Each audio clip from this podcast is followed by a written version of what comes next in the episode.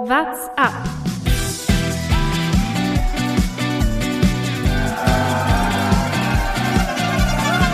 Alle rüber, Jattak, alle, alle rüber! Der Radsport-Podcast.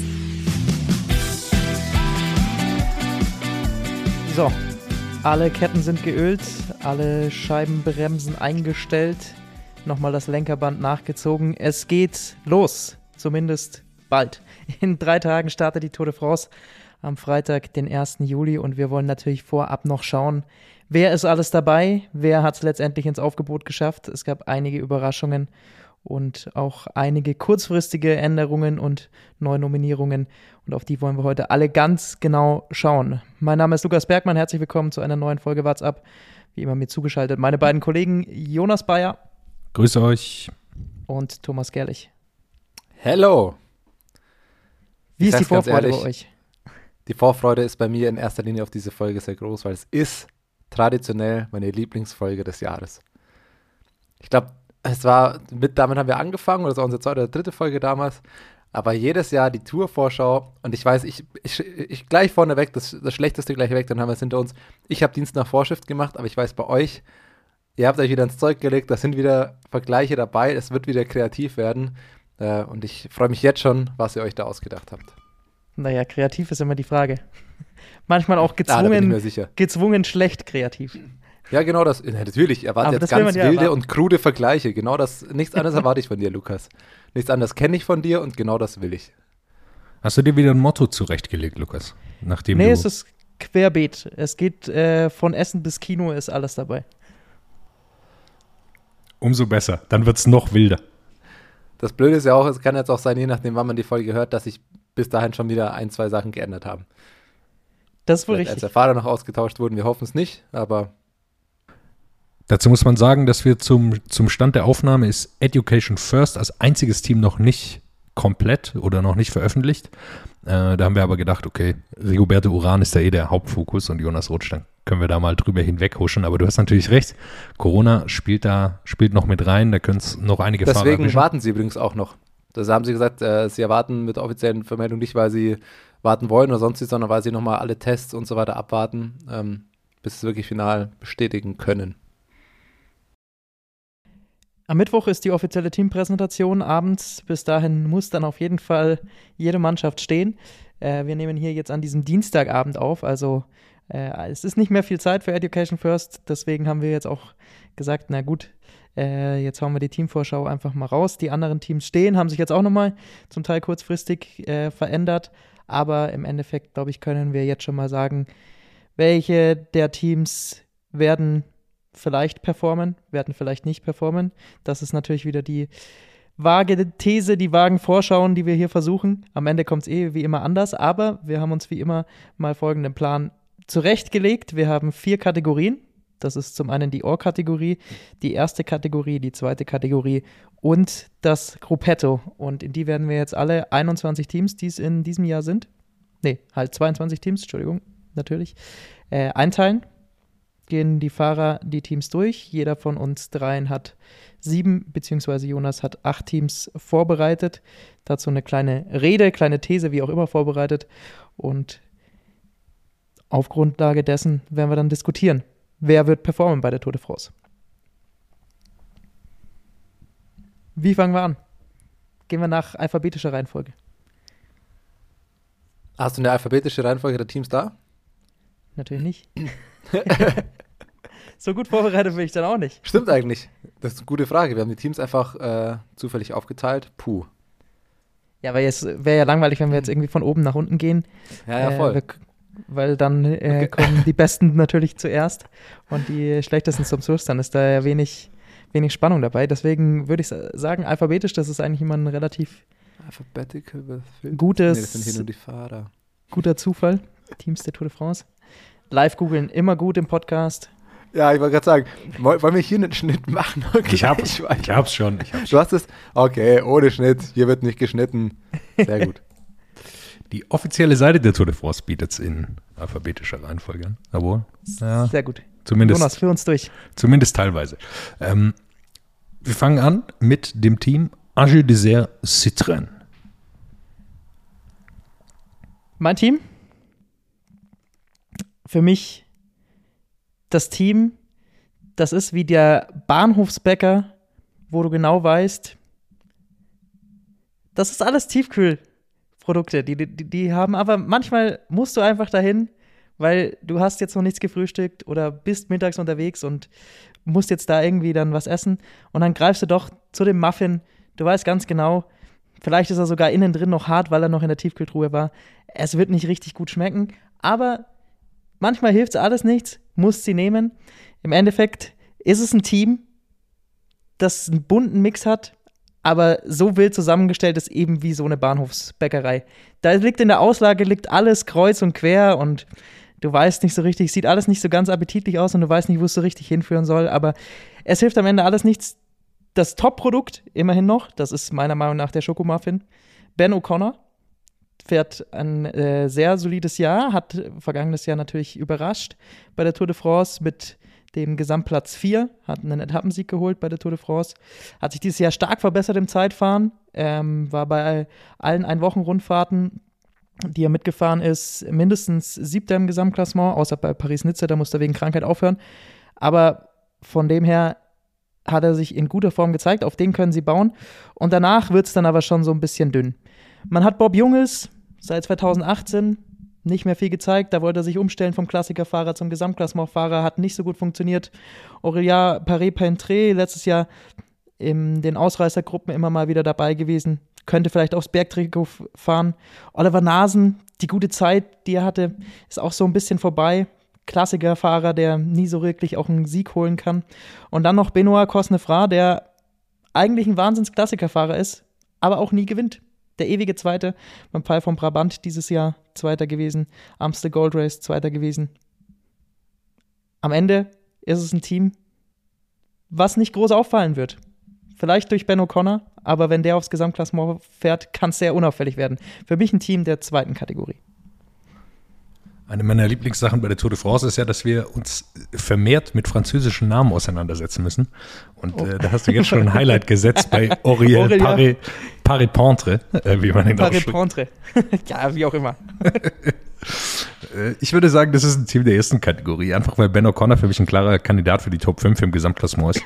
Ähm, dafür ist er einfach zu stark. Ähm, und äh, dann kann man auch nicht sagen, okay, Bob Junges war natürlich lange verletzt, kommt jetzt aber immer besser in Form.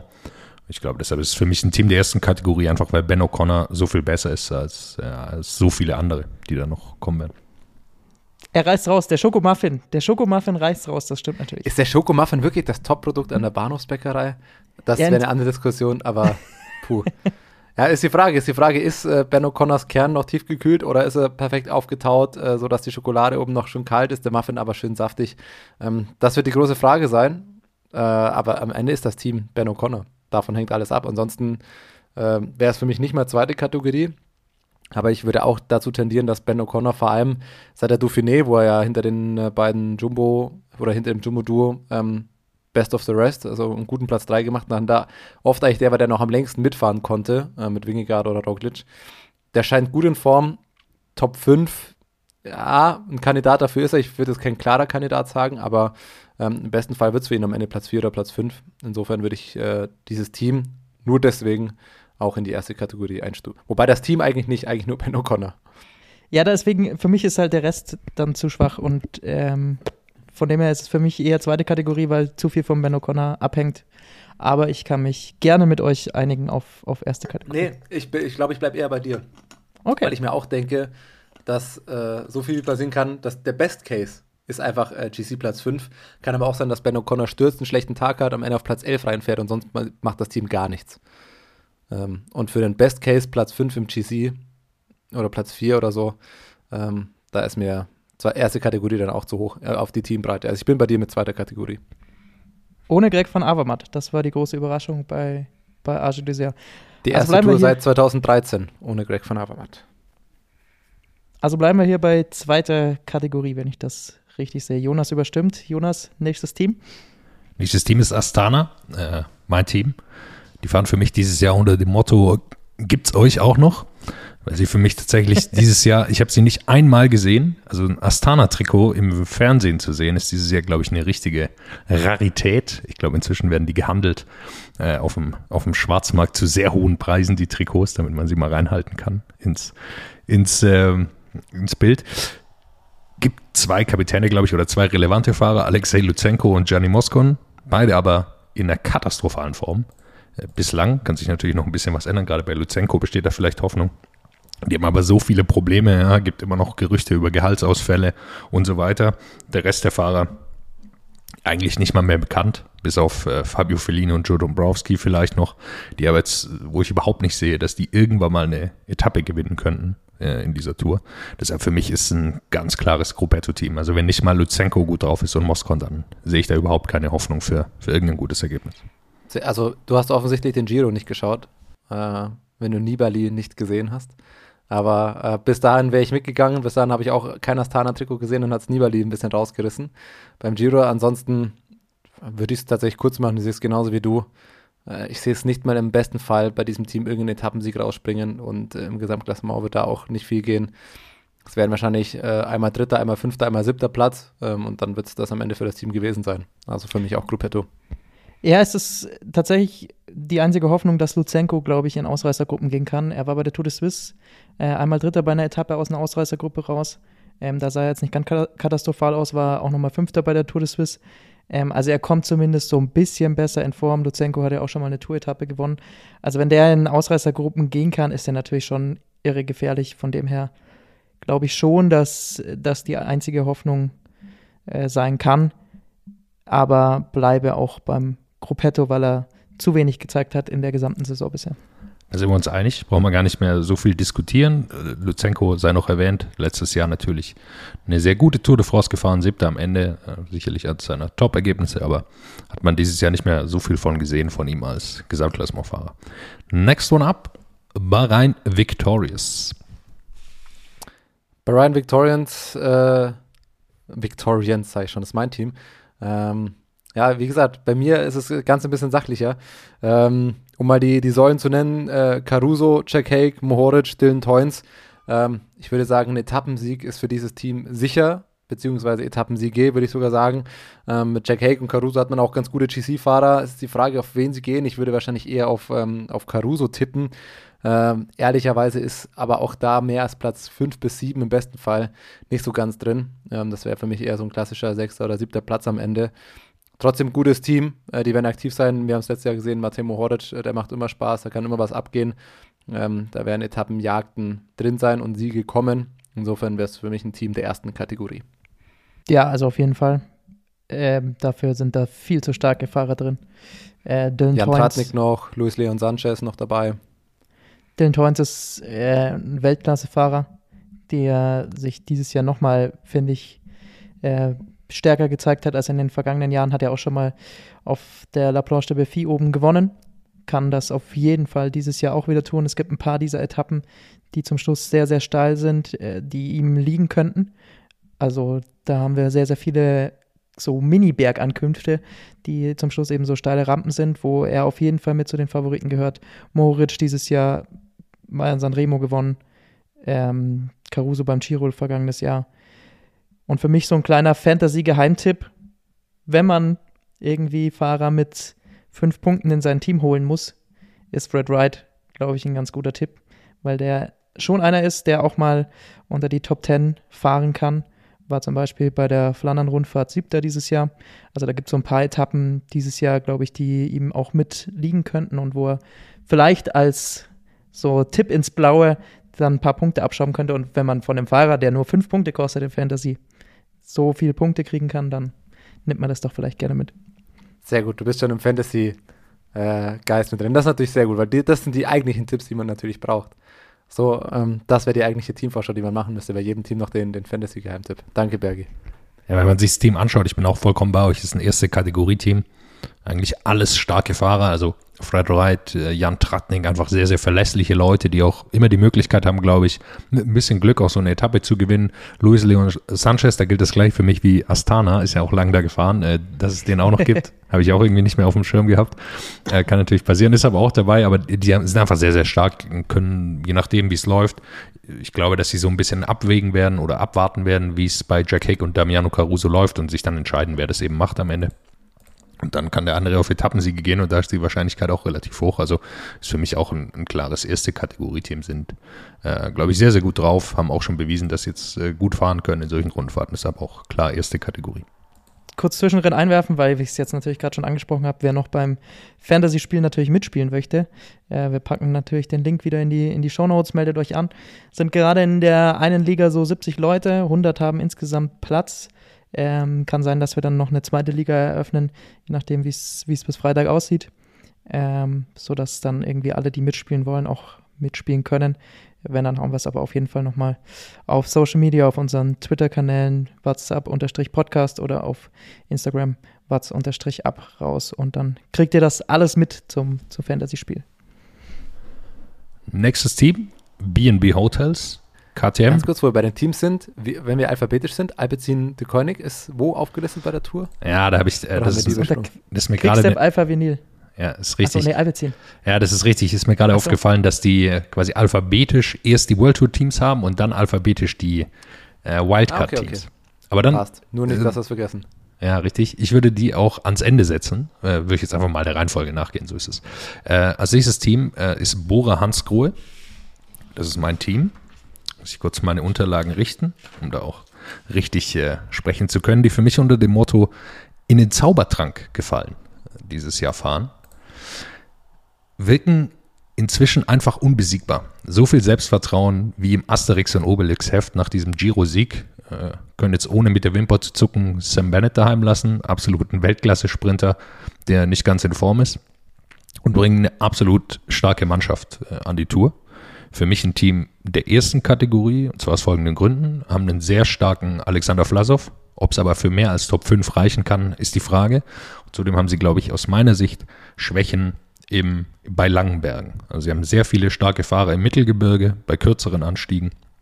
Aber die Unterstützung für Vlasov fehlt da noch so ein bisschen. Deshalb glaube ich, äh, Vlasov, der da auch Probleme hat an diesen langen Bergen, reicht nicht so ganz für die Or-Kategorie, auch wenn sie sehr, sehr stark sind mit, mit der Mannschaft, die sie da antreten. Wenn Lennart Kemner nicht den Giro schon gefahren wäre, würde ich sagen, Or-Kategorie. So ähm, stimme ich dazu, sehe ich so ein bisschen das Problem, wer soll Vlasov dann äh, bei den längeren Bergen wirklich helfen können. Maximilian Schachmann, großes Fragezeichen nach seiner äh, kurzen Covid-Pause.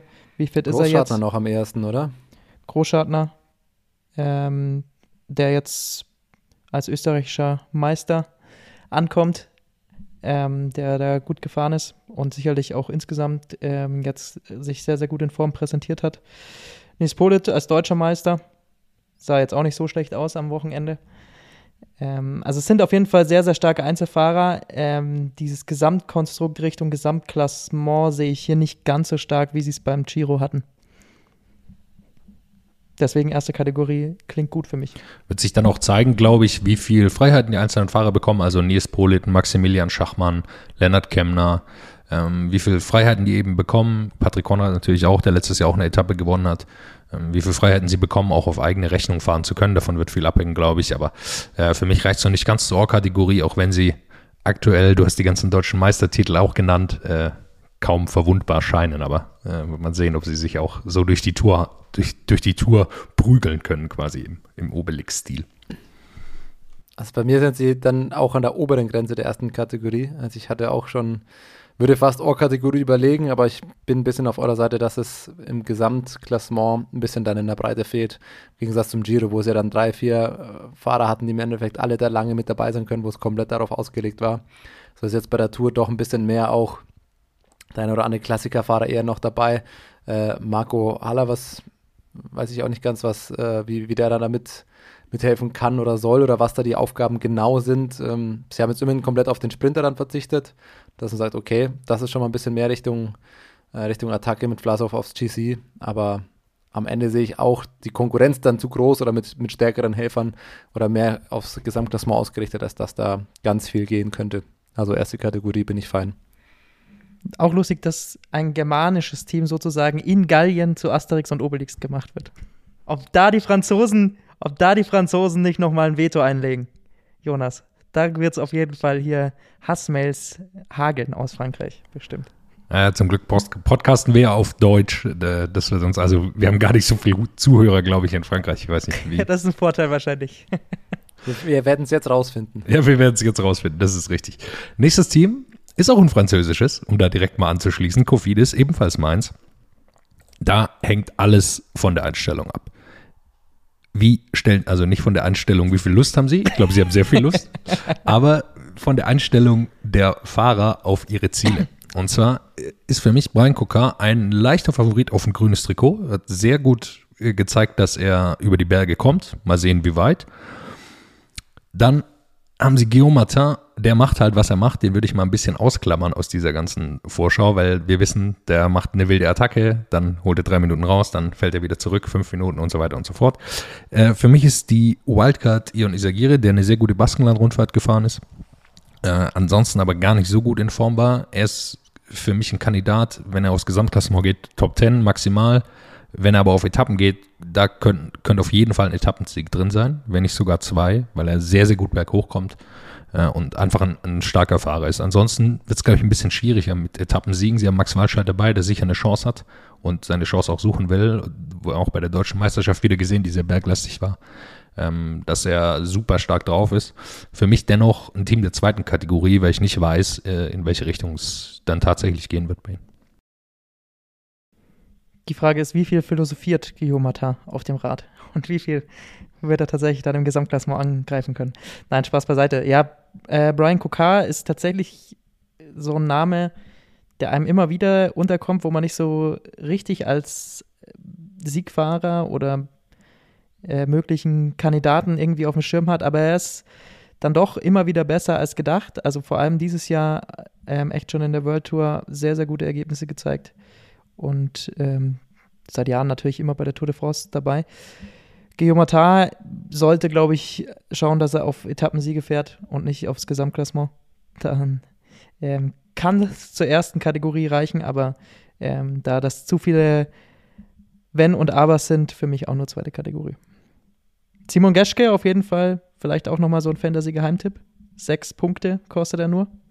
Wenn er nochmal so ein Zeitfahren auspackt, wie bei der Tour de Romandie, dann äh, kann er auf einmal viele Punkte abstauben. Aber klar, das ist äh, dann auch ein bisschen Wunschdenken. Ja, ich habe auch die Befürchtung, dass er die Haupt oder die Hauptaufgabe von ihm sein wird, Ion Isagire zu unterstützen und das ist natürlich wenig hilfreich für Fantasy-Punkte. Also man muss da natürlich auch ein bisschen zusehen, dass man Fahrer da nimmt, die in Ausreißergruppen überhaupt gehen dürfen. Und da sehe ich ein bisschen die Gefahr bei Simon Geschke, dass er wenig Möglichkeit bekommen wird dieses Jahr. Es gibt von meiner Seite aus nichts hinzuzufügen. Wir sind zu sehr d'accord bisher. Das ist Abschließend erörtert, vielleicht ändert sich's bei der nächsten Mannschaft. Education First Easy Post. Ja, jetzt kommen wir zum einzigen Team, das äh, noch nicht final, also final announced ist. Ähm, es ist, machen wir es kurz, Rigoberto Uran Or-Kategorie. Nein. Äh, ja, also sagen wir mal von dem, äh, von dem Team, wo man momentan ausgeht. Es wird Rigo sein, Bettiol, ähm, Jonas Rutsch sehr wahrscheinlich mit dabei, Magnus Kort, Nelson Paulus. Ähm, schon ein paar ganz gute Fahrer. Äh, es ist, ich bin bei, bei Education First noch so ein bisschen geschädigt vom Giro, wo ich unfassbar enttäuscht von diesem Team war. Äh, das weht bei mir noch so ein bisschen nach, was man von Rigo erwarten kann, weiß ich auch nicht. Er ist ja auch bei der Tour de Suisse dann, dann ausgestiegen. Ich weiß gar nicht, ob es bei ihm war es bei ihm auch mit Corona, dass er bei Tour de Suisse Leuten, die nicht gestartet sind, äh, mit das Wahrscheinlichste, ich weiß sonst gar nicht, sonst dieses Jahr ehrlich gesagt noch, noch nichts von ihm gesehen. Ähm, auch noch kein gutes Ergebnis. Letztes Jahr bei der Tour war er ewig lange gut mit dabei, bis er dann doch eingebrochen ist, hinten raus Zehnter geworden ist. Es ist für mich am Ende ein Team der zweiten Kategorie nur, weil ich nicht ganz, nicht ganz weiß, was dabei rauskommen soll. Rigo wird wahrscheinlich wieder aufs Gesamtklassement fahren.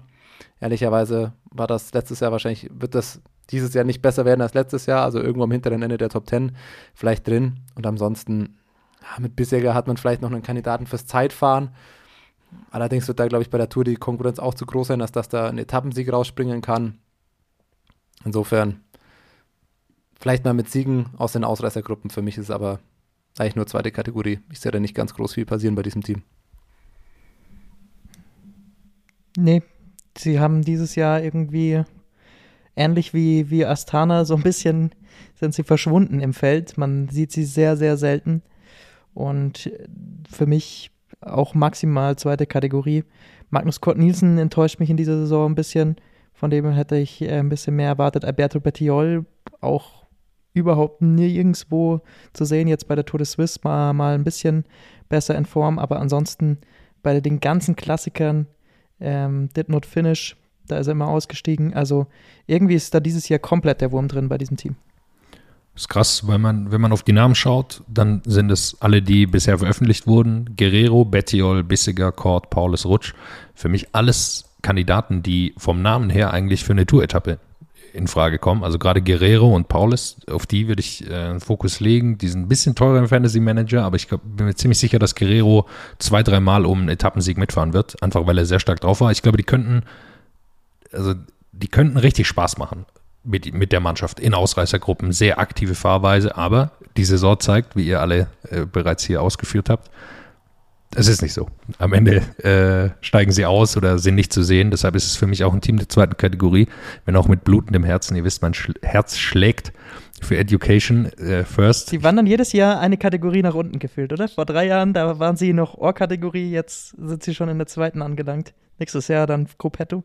Carapaz kommt dazu, vielleicht hilft das, dass sie wieder nach oben kommen. Ja, das hilft, das hilft wahrscheinlich. Da muss man davon ausgehen, dass es hilft. Aber man muss dann auch ein bisschen die Historie dieses Jahr einfließen lassen. Dann kann man nicht einfach äh, nur von den Namen äh, hergehen, weil du natürlich vollkommen recht hast, dass äh, Magnus Kort zum Beispiel einfach ein enttäuschendes Jahr bisher fährt. Und ich hoffe, dass sie es rumreisen, würde sie aber aktuell auch in die zweite Kategorie sehen, auch wenn nicht ganz so pessimistisch wie ihr, sondern eher mit dem Blick nach oben Richtung erste Kategorie. Ja, mir ging es ähnlich wie dir. Also von den Namen her denke ich mir auch, ach ja, das sind schon gut Fahrer, die was machen könnten, aber ich sehe es einfach bei der Tour nicht passieren. Bei der Konkurrenz. Leider. Dann wollen wir von Team. diesem Team weiterschauen. Wieder auf ein französisches Team, Groupama FDG. Das ist mein Team. Groupama FDG. Es ist die Festivalband, wo man nur einen Song kennt und wo man dann hingeht und sich eigentlich nur auf den einen Song freut.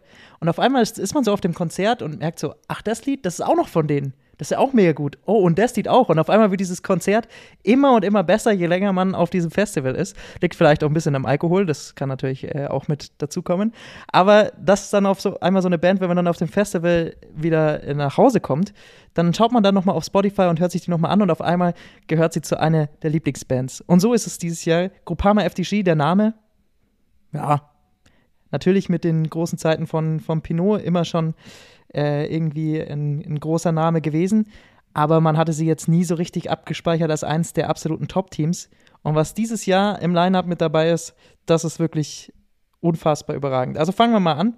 Thibaut Pinot ist äh, wieder da. Er ist in, glaube ich, wieder einigermaßen äh, okayer Form. Hat Sieg bei der äh, Tour de Suisse gefeiert, bei Tour of the Alps. Das war der erste seit 2019, seit dem Tourmalet seit der Tour de France. Also der ist auf jeden Fall äh, zumindest wieder in der Form, dass er Ausreißergruppen mitfahren kann. Der Kapitän wird David Gaudu heißen. Ähm, hat bei der Dauphiné eine Etappe gewonnen. Ähm, letztes Jahr bei der Tour de France eine sehr, sehr gute dritte Woche gefahren. Ob es für drei Wochen reicht, ist immer so ein bisschen die Frage. Vielleicht sollten sie nicht zu sehr schauen auf ihn im, im Gesamtklassement, sondern eher die anderen Fahrer freeing. Denn da sind einige dabei. Allen voran Stefan Küng, was für ein Ausbruch in diesem Jahr. Fünfmal Top Ten in der Tour de Suisse zuletzt gefahren. Der war auf einmal auch an den Bergen mit dabei. Garen Thomas hat gesagt, was ist los mit dem? Der ist eigentlich viel zu schwer für, für die Berge, aber der fährt da einfach mit. Der ist scheinbar beflügelt davon, dass er jetzt frisch Papa geworden ist. Er wusste bei der Tour de Suisse nie, wann steigt er aus. Deswegen hat er gesagt, er ist jeden Tag Vollgas gefahren und das kam dabei raus. War bei jedem der Klassiker, den er dieses Jahr mitgefahren ist, auch in den Top Ten. Flandern, Amstel Gold, Paris-Roubaix.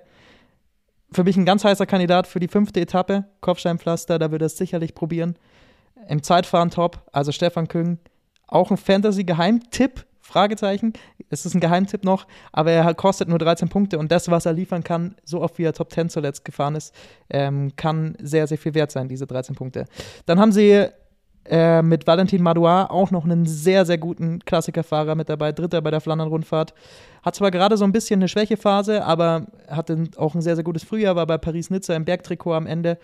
Und dann kommt noch dazu Michael Storer. Riesiges Jahr 2021, zwei Siege bei der Vuelta, hat da das Bergtrikot auch gewonnen. Könnte mir vorstellen, dass er da auch wieder dieses Jahr drauf geht. Von dem her, es ist ein Team, das fast schon an der Ohr-Kategorie kratzt, aber es ist gerade noch erste Kategorie für mich. Oh, bis zum letzten Satz bin ich alles mitgegangen. Ja. Aber es ist für mich die Definition von, von erster Kategorie eigentlich. Also Ohr-Kategorie, da brauchen wir, brauchen wir nicht drüber reden. Aber ähm, erstens gefallen mir deine Vergleiche wieder sehr gut. Ich erkenne dich einfach wieder. Es ist dein Leben. Äh, morgens äh, am, am Bahnhofsbäcker dann ab zum Festival. Ich bin schon gespannt, was als nächstes kommt. äh, ob das nächste Team gleich mit einem Aperol oder irgendwas verglichen wird, bin ich sehr gespannt. Äh, ansonsten, ja, es sind geile Fahrer, du hast sie alle aufgezählt. Äh, ich bin komplett fein damit, Stefan Küng als Geheimtipp zu nennen, naja. Aber für Fantasy es ist auf jeden Fall eine Option, gerade was auch die Zeitfahren angeht. Ja, gutes Team. Pinot, zweimal in den Alpen gewonnen, es geht wieder in die Alpen. Das wäre natürlich äh, eine coole Geschichte, wenn der irgendwie nochmal einen Etappensieg feiern kann. Darauf würde er es wahrscheinlich auch komplett, komplett anlegen. Kann gut was bei rumkommen. Erste Kategorie für mich. Ich hoffe, dass Thibaut Pinot genug Zeit verliert in der ersten Woche, damit er an der Planche de Belfi schon in die Ausreißergruppe gehen kann und an dem Sieg mitkämpft. Selbes ja. gilt für Godu, meiner Meinung nach. Ja, der wird es versuchen, da führt kein Weg dran vorbei. Dass er es versuchen wird, solange wie es geht, dann hat er einen Tag Einbruch, wo er dann 20 Minuten verliert und dann äh, kann er auch auf Etappen gehen. Ist ja auch in Ordnung, dass man es versucht. Ich meine, die Franzosen brauchen auch einen, äh, dem sie die Daumen drücken können. Guillaume Martin wird es dieses Jahr nicht sein, deshalb wird es, glaube ich, David Godu machen. Aber es ist ein, ist ein starkes Team, das Spaß macht. Stefan Küngen will ich mal einloggen für einen Etappensieg. Also einfach, weil er so stark aussieht, in so einer Form ist, äh, da wird irgendwann mal eine Etappe für ihn rausspringen, kann ich mir fast nicht vorstellen. Und eben ist sein Fokus nicht mehr nur auf dem Zeitfahren, sondern er hat auch einen Riesensprung gemacht bei, bei den Klassikern und das ist einfach eine Top-Voraussetzung für, die, für den Tour dieses Jahr. Dann schauen wir weiter, glaube ich, auf eine Mannschaft, die nicht ganz so gut äh, abschneiden wird, wie man es in der Vergangenheit gesehen hat. Ineos Grenadiers, Thomas, das ist dein Team.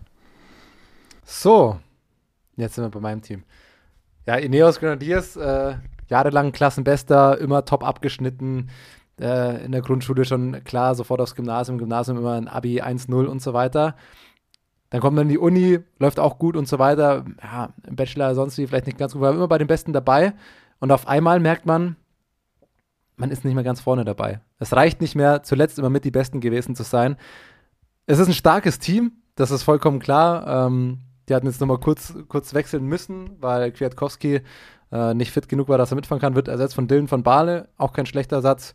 Garen Thomas wird am Ende der Kapitän sein. Dazu Adam Yates mit Corona, leichtes Fragezeichen. Felipe Martinez, leichtes Fragezeichen, zuletzt nicht so, nicht so äh, stark ausgesehen. Mit äh, Castro Vecchio, wir haben ihn oft genug als den wahrscheinlich besten Helfer äh, im Peloton bezeichnet super mit dabei mit Filippo Ganna, auch einen, der, der das Feld ziehen kann, der beim Zeitfahren der Top-Favorit sein wird. Im Endeffekt sind zwei Etappensiege, sage ich mal, sicher, vielleicht sogar ein oder zwei mehr. Es sind nur gute Fahrer, aber man muss es ganz klar sagen, das Allerbeste, was im GC rausspringen kann, ist Platz 3. Und das ist der Best Case, kann am Ende auch Platz 4 oder Platz 5 werden. Deswegen ist Ineos auch aus der Historie dieses Jahr zum ersten Mal nur noch erste Kategorie. Nee.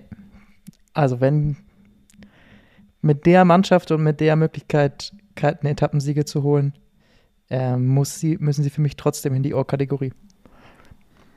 Für mich bleibt es auch ein Ohr-Kategorie-Team. Erstmal werden sie nach Tag 1 das gelbe Trikot haben und das wahrscheinlich noch ein Weilchen tragen. Ähm, dann sind sie einfach zu stark aufgesetzt, auch wenn äh, die drei Fragezeichen, äh, Garen Thomas, Adam Yates und äh, Daniel Justus Jonas, Peter Shaw und ja, Bob Andrews richtig. meinst du? Genau, und äh, Daniel Felipe Martinez mitfahren. Aber einer von denen wird durchkommen und wird ein absolutes Top-Ergebnis bei der, im Gesamtklassement bei der Tour abliefern. Und dafür sind die anderen Fahrer auch viel zu stark. Also Thomas Pitcock haben wir noch nicht genannt, der sicherlich auch auf einen Etappensieg aus sein wird, auch wenn er nicht das Beste früher hatte.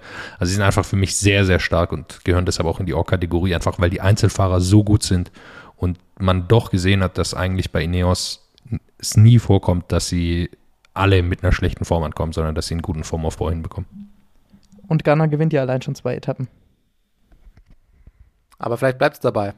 Ein Zeitfahren gewinnt er dann vielleicht nicht. dann ist am Ende vielleicht nur. Dann gewinnt Dylan van. Baarle noch, noch die äh, Roubaix-Etappe. Ja, wir gehen, wir gehen jetzt äh, gehen wir gegen Van der Poel vielleicht, dann gehen wir vom Best Case aus, klar. Äh, der andere Fall kann aber auch sein, Ghana gewinnt nur die erste Etappe und danach äh, springt Platz 5 im Gesamtklassement raus, weil Garen Thomas doch stürzt und ähm, die anderen einfach nicht besser sind.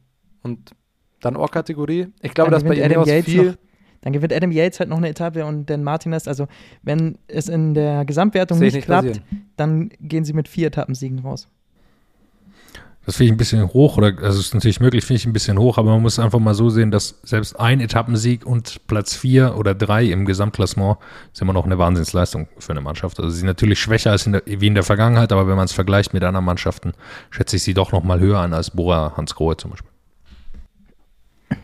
Definitiv. Naja. Dann habt ihr mich überstimmt. Dann wollen wir weiterschauen nach dieser ersten kontroversen Diskussion hier zum Team Ineos. Äh, Intermarché Vanti Gobert. Mein Team, es ist ein bisschen wie ein Christopher Nolan-Film. Man geht so rein und weiß, es wird gut. Es wird gut werden. Man weiß nicht wie. Und manchmal fragt man sich während dem Film, wer ist jetzt eigentlich die Person nochmal? Ah, verstehe ich jetzt nicht so ganz. Und hä, wie ist das jetzt eigentlich genau passiert? Kann mir das nochmal jemand erklären? Und man muss danach nochmal sehr lange drüber nachdenken, aber man kommt immer zu dem Schluss, es ist gut. Es ist einfach gut, egal was sie machen. Sie werden auf jeden Fall irgendjemanden aufs Podest bringen. Das ist in dieser Saison wirklich Wahnsinn. Intermarché, Vanti Gobert, egal wer am Start steht, ist irgendwie am Ende, egal was für einen Namen er hat, konkurrenzfähig und kann da vorne mit reinfahren. Auch wenn jetzt natürlich ähm, eine seltsame Nominierung meiner Meinung nach passiert ist, dass sie Kentar Ermans nicht äh, mitgenommen haben, der sehr, sehr stark gefahren ist. Jonas lacht schon wieder über meine Aussprache. Wie heißt er richtig? Ja, kennt den Hermann. Also der ist, äh, Kennt den Hermanns. den muss man nicht so Ich wollte ihn französisch französisch, okay. jetzt, du, jetzt wolltest du zu viel. Jetzt wolltest Jetzt du zu viel. Er ist auf jeden Fall nicht mit dabei. Er hatte eigentlich eine super Form dieses Jahr. Äh, wahnsinnig gute Klassiker gefahren. Ähm, am Ende haben sie ihn jetzt nicht mitgenommen. Gründe sind, sind nicht bekannt. Aber Alexander Christoph ist, ist dabei. Der ist auf jeden Fall, glaube ich, gerade für, diese, für die ersten zwei, drei Etappen ein sehr, sehr starker Mann. Hat dieses Jahr den Schelde-Preis gewonnen. Ähm, ist bei so Windkantensituationen eigentlich immer da ähm, und könnte deswegen da Nutzen draus ziehen. Ansonsten haben sie Luis Manches für die, für die Berge, der äh, sich richtig gut in Form gezeigt hat, äh, zuletzt da sehr, sehr gute Ergebnisse gefahren hat.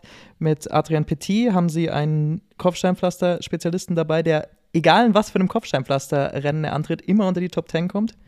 Auch ein Fantasy-Geheimtipp, kostet nur 5 Punkte und könnte einem bei Etappe 5 sehr, sehr viel in die Fantasy-Kasse spülen. Dann haben sie noch Taco van der Horn dabei, der ungefähr in jeder zweiten Ausreißergruppe sein wird und vielleicht daraus mal irgendwas gewinnen kann. Georg Zimmermann als Deutscher, der äh, sehr, sehr äh, gut am Berg immer wieder aussieht, da glaube ich ein solider Helfer sein kann. Also man weiß noch nicht so genau, wer am Ende letztendlich die Top-Platzierungen rausholen wird, aber irgendeiner wird es sein. Das hat, glaube ich, dieses Jahr bei Intermarché Vanti Gobert gezeigt. Und Georg Zimmermann, der ist mein Fantasy-Geheimtipp. Der kostet nämlich auch nur fünf Punkte. Und da würde ich auch mal Stein und Bein drauf verwetten, dass der Mann auch ein Top-Ergebnis in der Etappe fahren wird. Einfach weil er super stark ist in fast jedem Terrain und äh, bei Intermarché auch die Möglichkeit bekommt. Also der ist auch für mich ein absoluter Geheimtipp für, für Fantasy. Ansonsten bin ich da voll bei dir. Einfach die Mannschaft, noch die nicht Spaß gesagt, macht. was für, eine, was für eine Kategorie. Für mich, obwohl es von den Namen her vielleicht nur zweite ist, aber weil man weiß, dass was passieren wird, kommen sie sogar in die erste Kategorie bei mir. Boah, da schwank ich ehrlicherweise. Ich weiß nicht, ob das ein erste Kategorie-Team ist. Bei den Teams, die wir sonst bisher in der ersten Kategorie haben. Und bei dem Trikot von Intermarché, äh, auf die bildgewaltige Leistung von Christopher Nolan, den Vergleich zu sehen, das ist natürlich äh, cinemastische Sicht natürlich, Ja, das Puh. stimmt natürlich. Das ist natürlich, naja, ähm, ich glaube, mir reizt nicht für die erste Kategorie. Wenn ich mir anschaue, welche Teams wir bisher in der ersten Kategorie haben, ist Intermarché für mich eine Stufe drunter. Aber egal wer mitspielt, egal wer mitspielt, das ist ja das, das bei Christopher Nolan. Man kann sich auf den, auf den Regisseur kann man sich verlassen. Am Ende wird es einfach eine gute Geschichte und ein, und ein Erfolg. Egal was für, was für Schauspieler mit dabei sind am Ende. Egal Es welche Schau, es ist dann Johnny Depp dabei, äh, äh, Johnny Depp sag ich schon, äh, äh, ja, hier, ach. Der Pirat. Ja, ich würde da, wie bei Education First auch schon, äh, Thomas kann es gar nicht glauben, was er hier warst du gerade schon mal sagt. im Wie heißt Kino? er denn gleich nochmal? Warst du schon mal im Kino? Deinem natürlich, aber der war je, eh bei jedem zweiten Christopher, Christopher, aber du sagst, egal wer da mitspielt, der hat ja jedes Mal dieselben Schauspieler und der hat auch gefühlt nur Oscar-Schauspieler in seinen Filmen. Also du tust gerade so, als ob der jeden dahergelaufenen Schauspieler äh, zu einem super Film machen. Michael, der hat halt Michael immer Caine die- spielt in jedem Film mit, zum Beispiel. So, Michael Caine zum Beispiel. Nein, äh, Leonardo DiCaprio meine ich natürlich. So. So viel Nolans hat er gar nicht gespielt, aber gut. Hat er nicht? Ach komm, ich hab da, äh, man merkt, Das ich ist Tarantino. vom Film. Okay, also Thomas, wir gehen lieber vom Stimmt. Kino zurück zum Radsport. Du reitest dich immer weiter rein. Für einen Filmpodcast reicht es, glaube ich, für uns noch nicht. Äh, Ich Inception hat er mitgespielt, das immerhin. Das muss man ihm lassen. Einmal hat er schon mitgespielt. ich würde dem Team, um zurück zum Radsport zu kommen, äh, wie bei Education First auch, ähm, den Fokus darauf legen, dass die Saison einfach so gut lief, so wie sie bei Education First so schlecht lief. Also sie haben einfach bisher immer überzeugt, in jeder Situation. Deshalb ist es für mich auch erste Kategorie, auch wenn es erstmal nicht so klingt. Aber dafür waren sie einfach zu stark und ich erwarte, dass sie das wieder beweisen können, dass sie wieder so stark sind, auch wenn es super schwer wird für sie. Aber ich glaube, die haben einfach so ein gutes Teamgefüge. Inzwischen machen so viel Spaß, haben so viel Lust am Radfahren, am Gas geben, am äh, Gewinnen gefunden, dass sie das auch jetzt schaffen werden. Deshalb für mich erste Kategorie. Überzeugt. So schnell geht's, Thomas. Da hätte ich ein bisschen mehr Gegenwehr mir erhofft. Äh, wie, Er hab, äh, hat er noch mit ich Christopher Nolan. Äh, ich äh, traue mich gar nichts mehr zu sagen. ja, vielleicht bleib einfach beim Radsport, da bist du, sind wir alle sprechfähiger, außer vielleicht Lukas als bei Film. Ich muss mir erst wieder Selbstvertrauen anreden. So, da Was hast ist du das jetzt, nächste Team? du hast jetzt leider erstmal nicht Zeit, dir das durch eine Teamvorstellung anzureden, sondern da musst du erstmal für dich sammeln. Das nächste Team ist Israel Startup Nation, das ist meins. Ähm, die fahren für mich unter dem Motto, kommt der vierte Frühling. Die Altersstruktur ist verrückt, äh, die sie mit dabei haben in ihrer Truppe. Jakob Fuglsang 37, Simon Clark 37, Chris Froome, das Küken 35, Daryl Impey äh, 37. Äh, also eine super alte Truppe, die sie dabei haben. Da haben wir auch noch ein paar jüngere Fahrer dabei, die auch gut drauf sind. Für mich stellt sich die Frage, hoffentlich geht Michael Woods aufs Bergtrikot. Er hat das letztes Jahr versucht, war gar nicht so weit weg. Hat, glaube ich, auch da eine gute Chance, das zu holen dieses Jahr. Wir haben äh, mit Florian Nass schon über die neue Punkteverteilung gesprochen. Fulsang wirkt wieder verbessert. Anfangs der Saison komplett äh, Totalausfall, jetzt wieder deutlich verbessert, sieht kraftvoll aus. Äh, dem liegen aber natürlich diese ganz langen hohen Berge nicht so sehr. Für mich ist das größte Problem, dass sie Punkte brauchen werden aus dem Gesamtklassement. Deshalb wird Jakob Fulsang wahrscheinlich aufs Gesamtklassement gehen müssen und wenn es ganz schlecht läuft, sogar Michael Woods, einfach weil sie die Punkte brauchen und die sind äh, sehr, sehr groß, weil sie ja gegen den Abstieg fahren.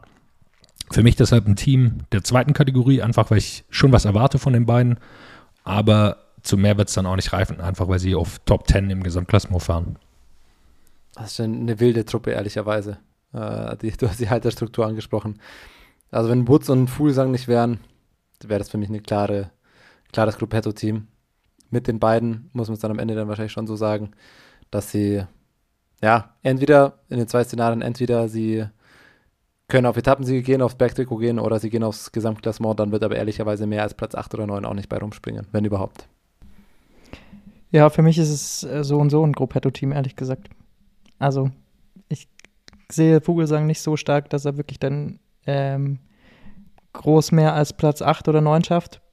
Ähm, da es trotzdem eine Riesenleistung bei der Tour de France, aber wir reden ja hier immer dann darum, ähm, ja, wie viel Erfolge, Aufmerksamkeit und so weiter kann man letztendlich dann auch äh, mit erzeugen. Vielleicht reicht es für die Top 10 knapp. Michael Woods glaube ich nicht, dass er das Bergtrikot gewinnen kann. Das war letztes Jahr ähm, zwar dann ein gu- guter Versuch am Ende, aber ich glaube nicht, dass er äh, dieses Jahr in, auch wieder in der, in der Form ist. So, so viel hat er jetzt noch nicht gezeigt. Von dem her ist es für mich tatsächlich ein Gruppetto-Team. Ich würde da doch bei der, bei der zweiten Kategorie bleiben, einfach weil sie dann doch äh, was erreichen können, glaube ich, eine Chance haben, eine ordentliche Tour für ihre Verhältnisse zu fahren. Und dann ist es dann doch mehr als die Teams, die wir, glaube ich, zu denen wir später kommen, die dann da im Gruppetto rumfahren werden, die aus meiner Sicht nicht mal eine Chance haben auf irgendwas Positives. Und bei Israel würde ich doch sagen, besteht auf jeden Fall eine Chance oder man hat zumindest mal vor Augen, dass sie eben ein, ein ordentliches Top-10-Ergebnis und eine Etappe äh, gewinnen können. Also ich wäre fast ein bisschen bei Berge, aber ich sehe sie auch zweite Kategorie, weil mir dafür Fulsang zuletzt doch noch in seinem vierten Frühling, wie Jonas es jetzt formuliert hat, doch noch zu gut aussah. Also bei der Tour de Suisse immer noch äh, Gesamtklassement Dritter geworden ist. der ist, glaube ich, nicht so schlecht drauf gerade. Insofern kann, reißt, zieht er sie gerade noch aus dem Gruppetto raus. Also gut, dann zweite Kategorie. Nächstes Team. Wollen wir weiterschauen? Ich glaube, da ist die Debatte darüber, wie sie abschließen werden oder was, äh, ob sie eine Chance haben, die Tour de France zu gewinnen, deutlich größer als in welche Kategorie wir sie einstecken werden. Jumbo Wismar soll es als nächstes gehen, ebenfalls mein Team. Äh, glaube ich, braucht man gar nicht so viel zu sagen, ist auch Kategorie äh, für mich unter dem Motto, dass bei der deutschen Nationalmannschaft nur äh, Schlechtes gebracht hat oder für Lachnummern auf Twitter steht die Mannschaft. Äh, ich habe mir nochmal diese Jumbo-Visma-Doku von letztem Jahr angeschaut. Äh, das war schon sehr, sehr beeindruckend, wie sie da nochmal rausgekommen sind. Und ich glaube, das ist auch dieses Jahr wieder gegeben. Also egal, was passiert, selbst wenn Roglic und Wingegaard stürzen, dann ist es zwar für das Gesamtklassement eine Katastrophe, aber ihre Mannschaft ist trotzdem so stark, also dass da mindestens drei Etappensiege rausfallen, selbst wenn die beiden rauscrashen und sie keine Chance mehr im GC haben. Also wenn man sich die Mannschaft dann anschaut, die sie noch dabei haben als Unterstützung für Roglic und Wingegaard, die sicherlich an zwei und drei sind, was die Favoritenrolle angeht für diese Tour de France, haben sie noch Tisch Pinot dabei, Seppkas, Christoph Laporte und Wout van Aert, die auf jeden Fall Kandidaten für einen Etappensieg sind.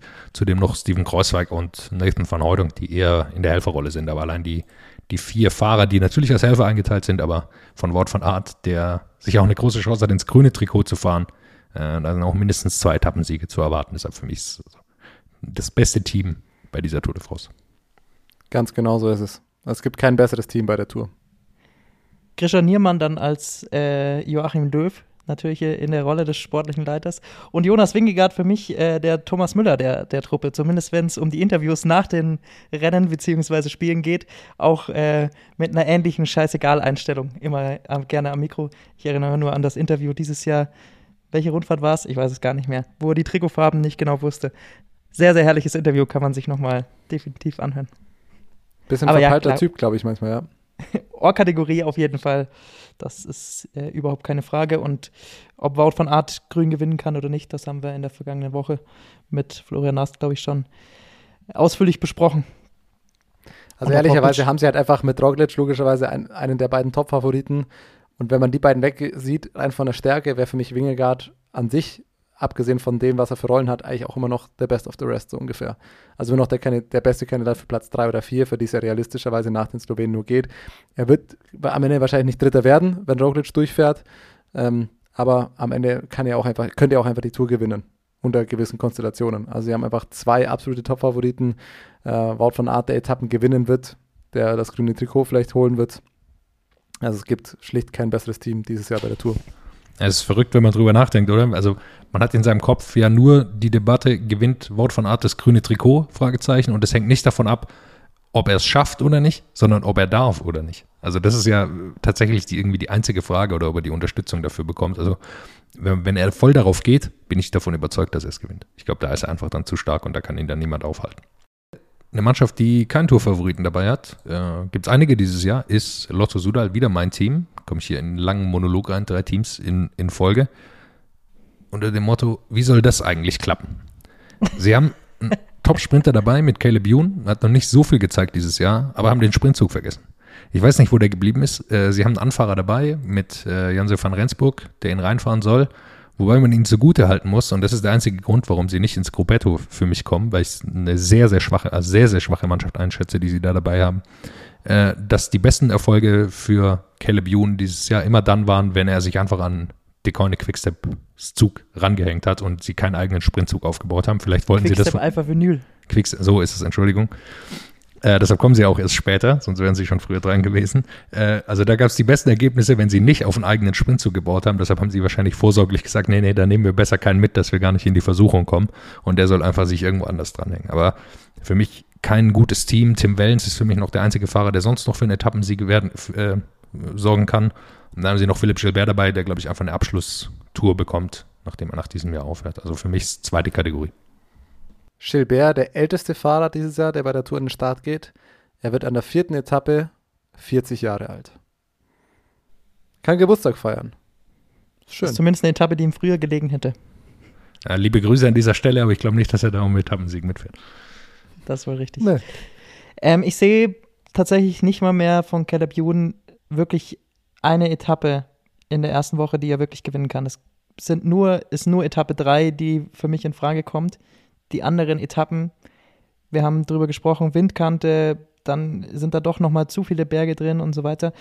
Und wenn man eins gesehen hat, ist, dass Caleb Ewan zwar über Berge drüber kommen kann, aber in Rundfahrten hat er irgendwie nicht diese Regeneration scheinbar. Also er ist in Rundfahrten meistens dann doch an den Tagen, wo man denkt, er könnte jetzt noch hier über den Berg mit drüber kommen und äh, mitsprinten um Etappensieg, da schafft das irgendwie immer nicht. Also er schafft es irgendwie bei diesen äh, Klassiker-Etappen, bei so Eintagesrennen manchmal, aber in Rundfahrten ist es immer wieder enttäuschend, was er da dann letztendlich am, am Berg zeigt. Und deswegen glaube ich, dass er da einfach so ein bisschen Probleme hat mit der, mit der Regeneration. Er ist da trotzdem äh, endschnell, wenn es flach ist, klar. Aber das gibt es einfach dieses Jahr zu wenig. Und es gibt nur die dritte Etappe, die ihm wirklich liegt. Ähm, und vom Rest erwarte ich nicht viel mehr als, aus, als Ausreißergruppe und vielleicht einen Zufallssieg. Deswegen ist es fast für mich sogar ein Gruppetto-Team. Für Gruppetto ist, Caleb, ist Caleb Ewan zu stark. Das ist das Problem, aber ich sehe einfach keine Etappe, die er gewinnen soll, außer Etappe 3. Ja, das große Problem ist wirklich, dass er wirklich einfach keinen Sprintzug auch einfach hat. Aber an sich ist Caleb Ewan immer noch einer der besten Sprinter der Welt. Insofern. Für Gruppetto, für Gruppetto sind sie, ist, äh, das, das reicht nicht, aber an sich ist es kein gutes Team. Caleb Ewan, dadurch zweite Kategorie für mich. Ansonsten könnte man wirklich über Gruppetto sprechen. Ja, wie gesagt, vielleicht ist es ein Vorteil für ihn, dass er keinen Sprintzug dabei hat. Wenn wir mal abwarten. Äh, ich habe auch noch, muss man glaube ich auch noch mal dazu sagen, dass sie auch taktisch nicht gut gefahren sind dieses Jahr. Also sie haben immer wieder versucht, auch für Caleb Youn das Rennen schwer zu machen. Berge, du hast schon ausgeführt, das hat überhaupt nicht funktioniert. Also sie waren auch taktisch irgendwie nicht immer ganz auf der Höhe, vielleicht auch in der Kommunikation untereinander. Wie stark ist man wirklich? Ähm, das ist dann noch ein weiteres Problem. Das Problem kannten wir auch von Movistar noch mit Nairo Quintana. Movistar ist auch unser nächstes Team, das wir hier beleuchten wollen. Movistar, der Nicolas Cage unter den, den Radsportteams. Du Man hast den Film, Film gesehen, oder? ja, ich, wär, ich bin heute definitiv im, im Filmmodus. Ähm, er ist einfach noch da, fällt nicht auf, und denkt man sich in so einem Film mal wieder, ah, Nicolas Cage spielt da, den kenne ich auch noch von früher. Den habe ich auch mal auch ein paar Mal gesehen. Hatte, hatte der nicht auch so ein paar Filme? Dann fallen einem noch mal so ein paar Titel ein. Aber die Titel, die sind dann eben doch schon äh, ein bisschen, bisschen länger her. Ähm, bei der Dauphiné gab es den ersten Sieg, der nicht von Valverde, Lopez, Quintana, Carapaz, Landa, Soler, also alles Fahrer, die weg sind, beziehungsweise Valverde, der jetzt nicht dabei ist, aber alle anderen Fahrer sind irgendwie weggewechselt von dem Team. Seit mehr als fünf Jahren hat niemand anderes mehr in der World Tour einen Sieg holen können. Carlos Verona jetzt der Erste bei der Dauphiné. Ähm, das ist zumindest mal ein kleines Lichtlein am Ende des Tunnels.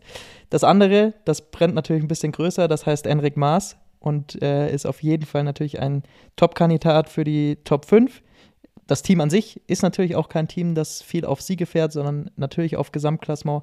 Deswegen ähm, liegt es natürlich auch daran, aber trotzdem haben einfach die Fahrer in der Breite äh, abgenommen. Henrik Maas hat gerade bis 2025 verlängert, mit dem wollen sie es weiter probieren. Ähm, hatte im, im Covid, hatte im März noch Covid ähm, hatte jetzt dann einen Sturz bei der Dauphiné, hat sich nochmal ausgeruht. Also da ist die Frage, mit wie viel Power kommt er an, aber er ist natürlich schon der Mann, auf den sie setzen. Carlos Verona, sehr, sehr starker und wichtiger Helfer. Davon haben sie äh, noch ein paar im Team äh, mit Gregor Mühlberger. Wir erinnern uns, 2019 eine wahnsinnig gute Tour gefahren für Buchmann damals als Helfer. Mit Gorka Isagir haben sie einen sehr guten Berghelfer dabei. Und ansonsten haben sie dann noch ähm, so ein paar Fahrer, die vielleicht mal in Ausreißergruppen gehen könnten oder eben auf Flachetappen letztendlich dann so ein bisschen die Drecksarbeit machen müssen. Ähm, wer da zum Beispiel noch zu nennen ist, ist Emanuel Erviti, der letztes Jahr Zweiter hinter Nils Polit bei der einen Etappe war äh, in Nîmes. Der ist auf jeden Fall sicherlich dafür ein Kandidat, aber sie werden sehr unauffällig fahren und am Ende wird Enric Maas Fünfter oder Sechster werden, was trotzdem eine super Leistung ist. Wenn Carlos Verona auf einen Etappensieg gehen kann, kann er das schaffen ähm, ist die Frage, ob er darf. Für mich erste Kategorie mit Hang zur zweiten Kategorie, aber es reicht gerade noch für die erste. Genauso würde ich es tatsächlich auch sehen. Also ich glaube, dass es das unspektakulärste Team wird, äh, dass man von ihnen sehr, sehr wenig sehen wird, aber genau wie du gesagt hast, am Ende wird dann einfach Enric Mas noch irgendwie auf Platz 5 oder 6 die Tour beenden. Letztes Jahr bei der Tour Fünfter gewesen, dann bei der Vuelta noch Zweiter geworden. Ne, Sechster war da. Sechster letztes Jahr, genau. Davor Fünfter. Dann äh, Fünfter und Zweiter bei, äh, bei der Huelta in den letzten zwei Jahren. Also er ist ein sehr konstanter Fahrer, einfach der sicherlich wieder da seinen Weg finden wird in diese Top 5. Ihm liegen diese langen Rundfahrten, glaube ich, deutlich mehr als die Einwochenrundfahrten. Da tut er sich schwerer, da haben Zeitfahren ein größeres Gewicht. Das wird sicher ein Problem werden für ihn die, dieses Jahr, dieses letzte lange Zeitfahren. Ja, das liegt ihm natürlich nicht, da wird er ordentlich Zeit verlieren. Deshalb kann es natürlich sein, dass er äh, sogar aus diesen 5-6 Range rausfliegt. Äh, muss man sehen. Ich, für mich ist es auch fast eher zweite Kategorie, weil ich nicht sehen, sehe, dass sie überhaupt einen Etappensieg holen. Ja, deshalb, und bin ich mir bei Enric Maas, obwohl ich ihn eigentlich immer verteidige, gar nicht sicher bin, für mich ist eher zweite Kategorie. Kann ich auch mitgehen, weil es für mich wirklich an der Kippe war. Ja, und sie zudem, glaube ich, also ich, ich kann mir kaum einen Fahrer vorstellen, der mehr Probleme haben wird auf dem Kopfsteinpflaster als Enric Mas. Also es scheint für mich vorgezeichnet zu sein, dass der in der ersten Woche schon drei Minuten verloren hat an der Windkante oder an, äh, auf dem Kopfsteinpflaster. Hatte bei Tireno schon einen Sturz dieses Jahr, jetzt wieder bei der Dauphiné. Also es ist auch so ein bisschen solchen Jahr für ihn und man weiß nicht genau, wie er, wie er hinkommt. Darauf muss man, muss man achten. So, Kopfsteinpflaster ist schon gefallen. Movistar freut sich da nie drauf, auch nicht im Frühjahr. Haben einfach zu wenig Fahrer dafür, auch wenn sie jetzt äh, mit Jorgensen einen dabei haben, der, der das eigentlich ganz gut kann. Äh, kommen wir zum Team, die da, glaube ich, so viel kann man sagen, sehr viel Lust drauf haben. Äh, Quickstep Alpha Vinyl. Quickstep Alpha Vinyl. Äh, gutes Team, gar keine Frage, rein von den Namen. Gutes Ding, aber ich glaube, es ist das schwächste Quickstep bei einer Tour seit langem. Allein wenn man schaut, wer fehlt, es ist äh, kein verliebt dabei. Die Chancen auf Grün sind geringer als in den letzten beiden Jahren, wo man es geholt hat. Äh, es werden zwei, drei Etappensiege am Ende wahrscheinlich auch wieder rausspringen, aber sie haben auch keinen fürs, äh, fürs GC dabei. Sie haben am Ende mit äh, Fabio Jakobsen und Michael Mörker vorne dran wahrscheinlich den Favorit auf, äh, wenn es flache Massensprints geben wird. Aber es ist am Ende für mich nur noch erste Kategorie was wir, glaube ich, letztes, die letzten Jahre bei Quickstep auch nie hatten, weil Quickstep immer eins der stärksten Team war. Aber ich sehe sie einfach am Ende in der Breite. Andrea Baioli und Ole Friedrich, äh, Florian Seneschal jetzt nachnominiert, französischer Meister, ja, aber Mattia Cataneo, Yves Lampert, das ist nicht mehr das Top-Quickstep-Team. Und sie hatten ja auch kein gutes Frühjahr, da haben wir die letzten Monate schon, schon viel drüber gesprochen. Mit ihre besten Fahrer sind teilweise nicht mit dabei. Insofern für mich keine Or-Kategorie mehr, nur noch erste Kategorie.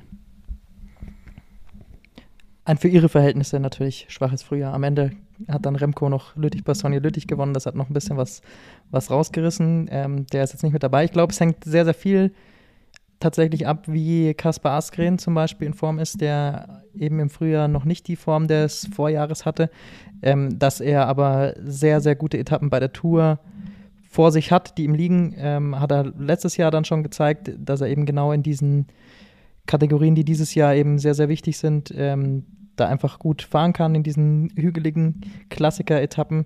Ähm, Mattia Cataneo hat ähm, eine sehr, sehr gute Tour letztes Jahr gefahren, war viel in Ausreißergruppen und ähm, war immer stark irgendwie am Berg dabei, auch wenn es nicht ganz zum Sieg gereicht hat.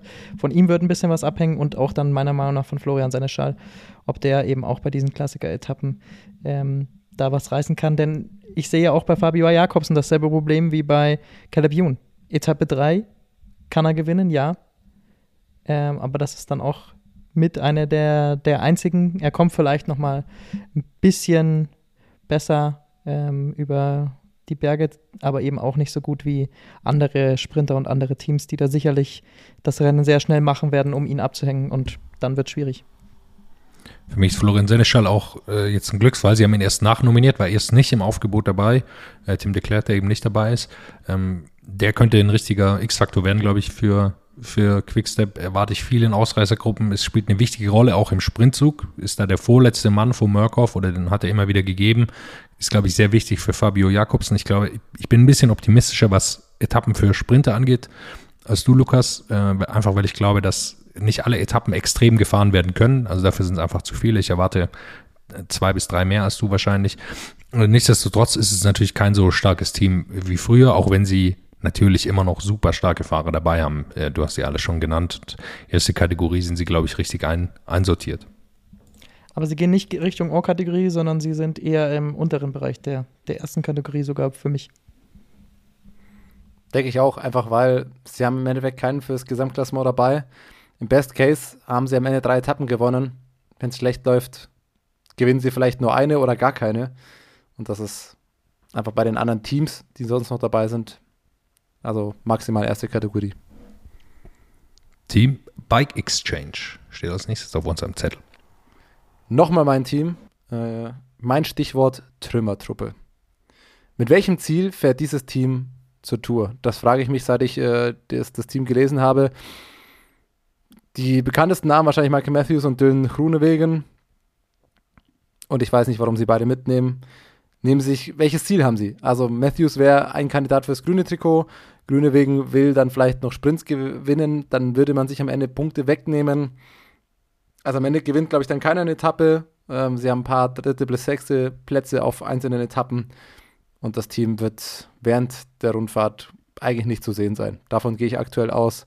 Für mich ein Gruppetto-Team und Trümmertruppe.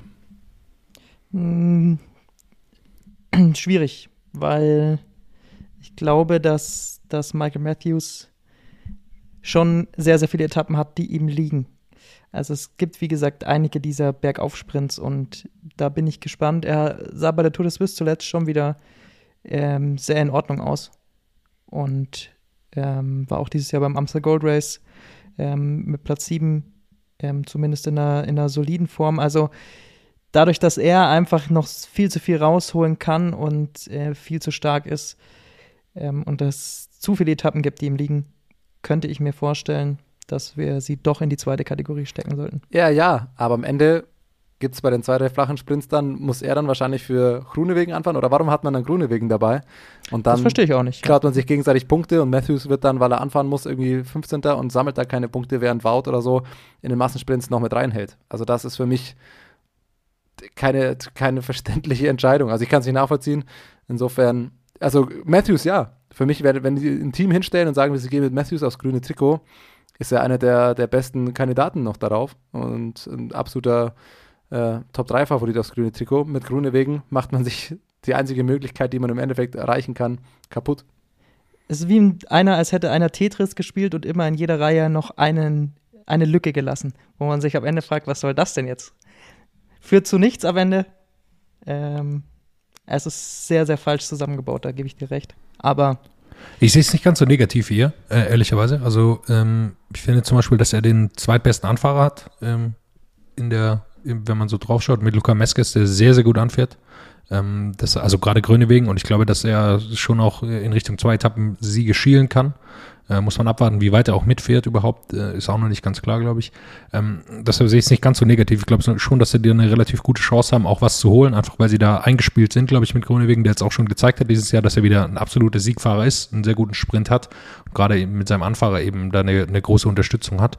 Ähm, deshalb würde ich sie in die zweite Kategorie heben, einfach weil die beiden, also Grönewegen der auch äh, ja, eine absolute Berechtigung einfach hatte. Er ist ein super starker Sprinter.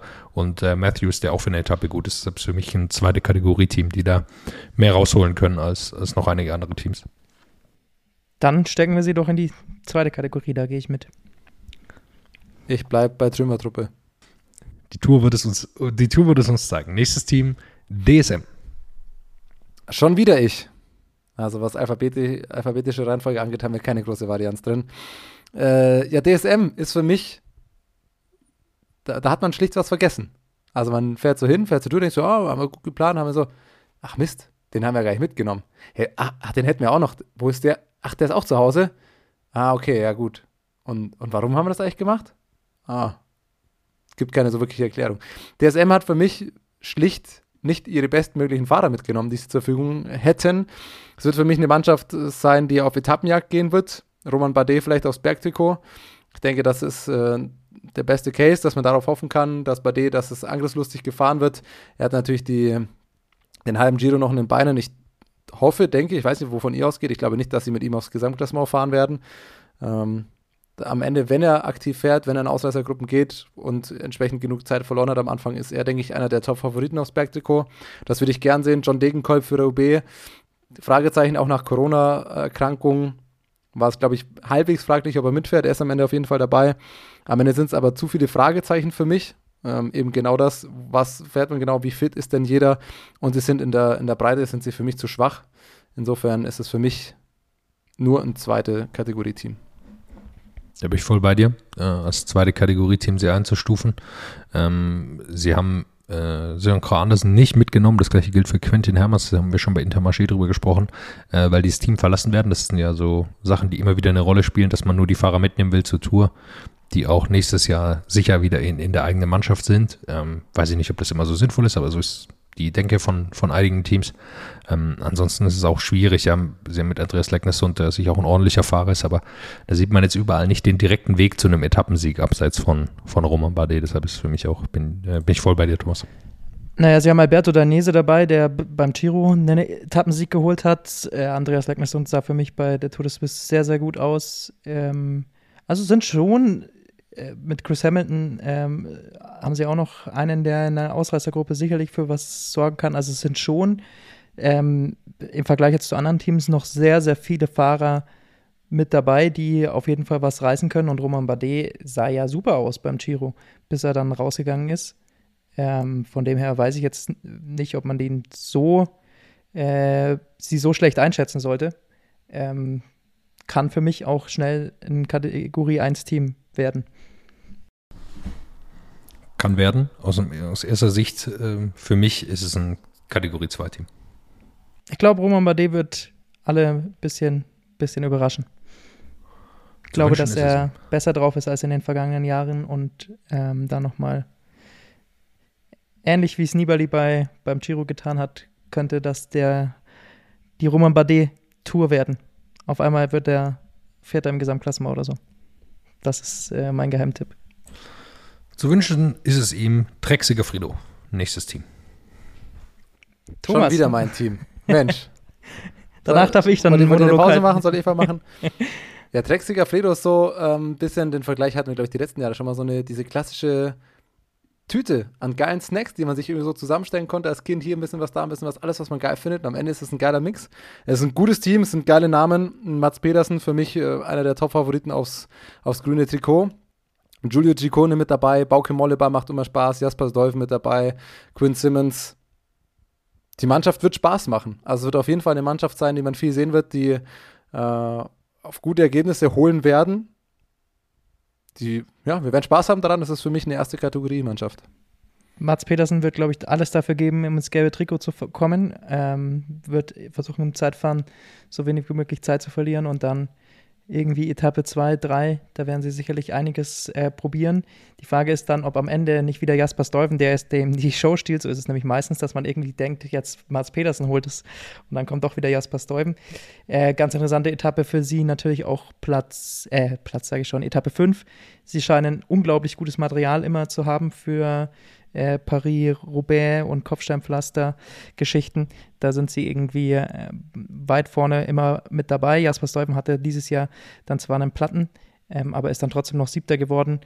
Der könnte auf jeden Fall da nochmal so ein bisschen Revenge-mäßig für die Paris-Roubaix-Geschichte dann versuchen, es in der Tour zu holen. Ciccone super am Berg. Ähm, Bauke hat letztes Jahr auch eine, wieder eine Etappe gewonnen. Man lächelt immer so ein bisschen, aber er ist natürlich einfach ein unfassbar starker Fahrer. Von dem her ist da einfach so viel Gutes dabei. Mats Petersen fährt auch eigentlich ein extrem gutes Jahr. Irgendwie ist er trotzdem so ein bisschen im Schatten, aber wenn man rein auf die Ergebnisse schaut, ähm, dann holt er so viele Siege und deswegen ist das für mich auf jeden Fall ein Team ähm, der ersten Kategorie.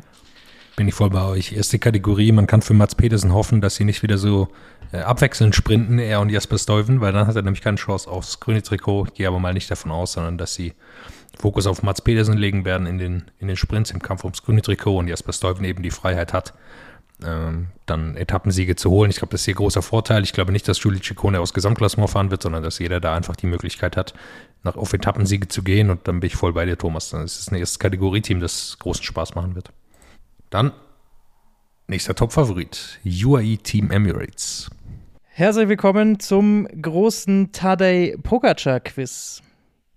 Wir haben dieses Jahr von äh, Tadej Pogacar 24 Renntage gesehen. Eure Einschätzung, wie oft ist er in den Top 10 angekommen davon? 18. 15. Wir hören 18. Hören wir nee. von Jonas noch eine andere Zahl? 21.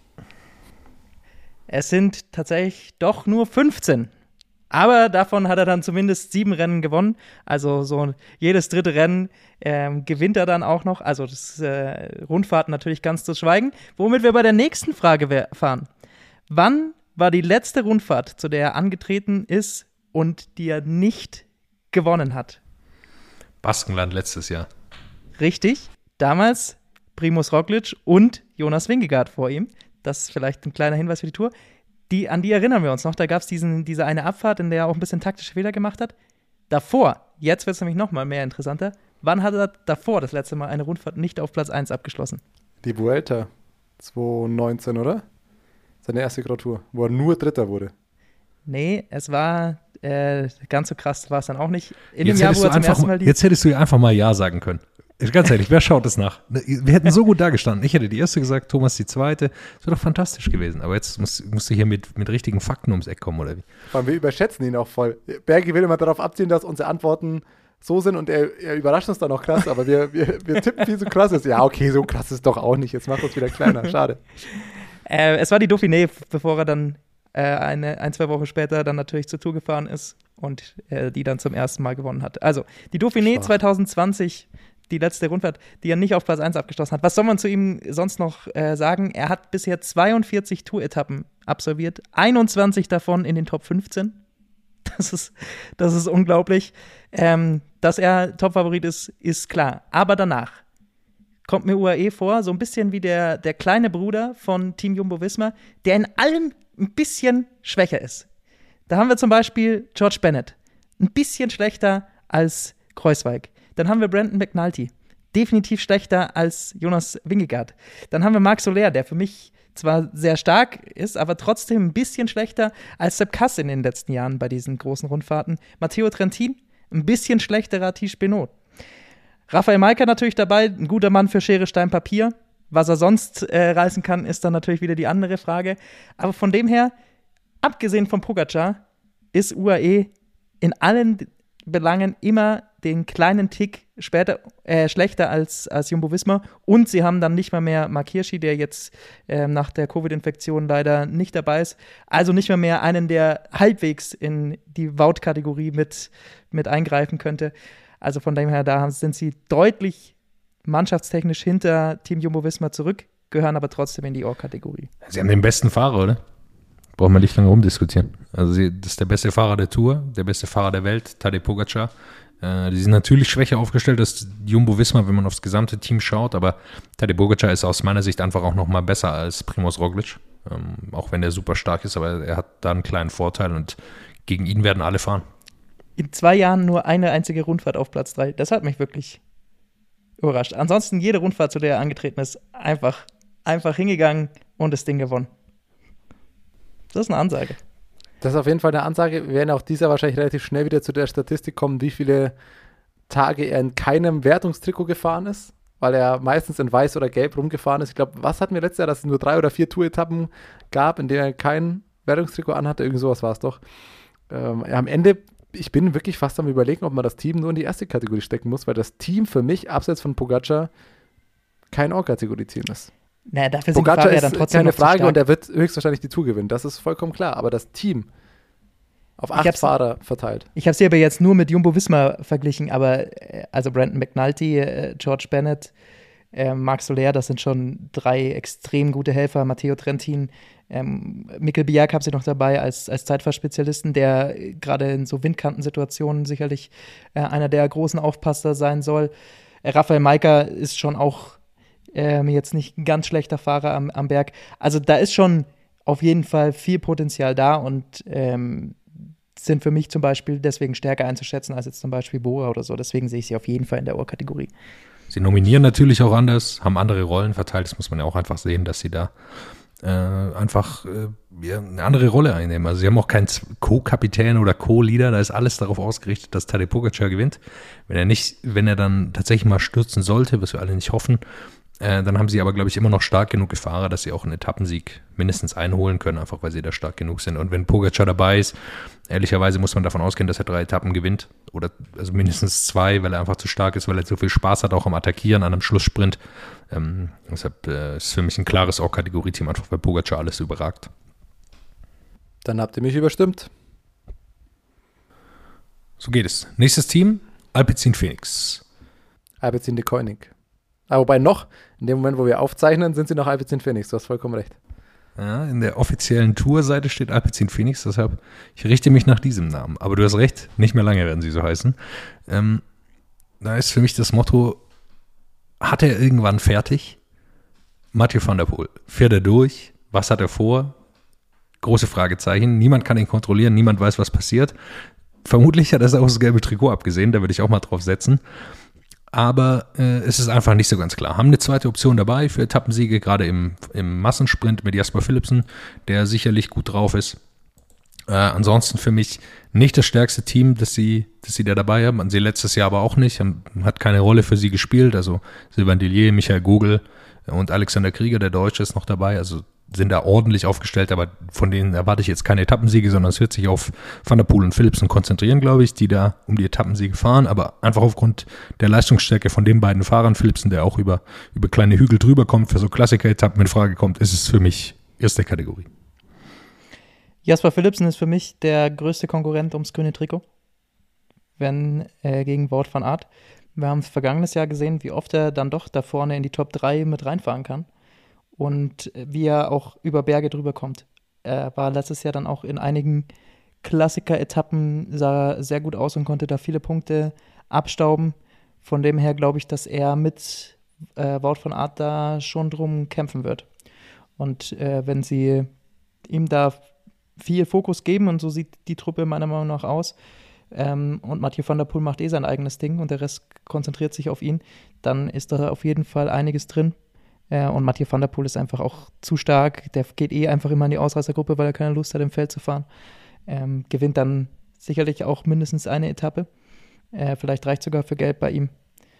Ähm, das muss man dann abwarten, wie er so bei Etappe 4, Etappe 5 bei diesen Kopfsteinpflastern dann ab, äh, schneidet, das ist, glaube ich, die beste Chance für ihn, da gelb zu holen. Ja, er, hat da, er hat da natürlich den, größten, den großen Vorteil, dass er jetzt im Vergleich zu Wort von Art oder sowas äh, nicht Rücksicht nehmen muss auf irgendwelche Gesamtklassementfahrer. Also Mats Pedersen genau. wird ihm da sicher ja. Konkurrenz machen, aber da muss, hat er einfach, muss er überhaupt keine Rücksicht nehmen. Er nimmt ja natürlich auch auf niemanden Rücksicht, äh, auch erstmal nicht auf Mats Pedersen, äh, äh nicht auf Mats Pedersen, Entschuldigung, auf Jesper Philipsen, aber die können natürlich auch zwei Karten spielen, genau, aber Trek auch äh, mit Stuyven und Pedersen, aber da, da, haben sie so zwei Karten im, im, im ja, dabei.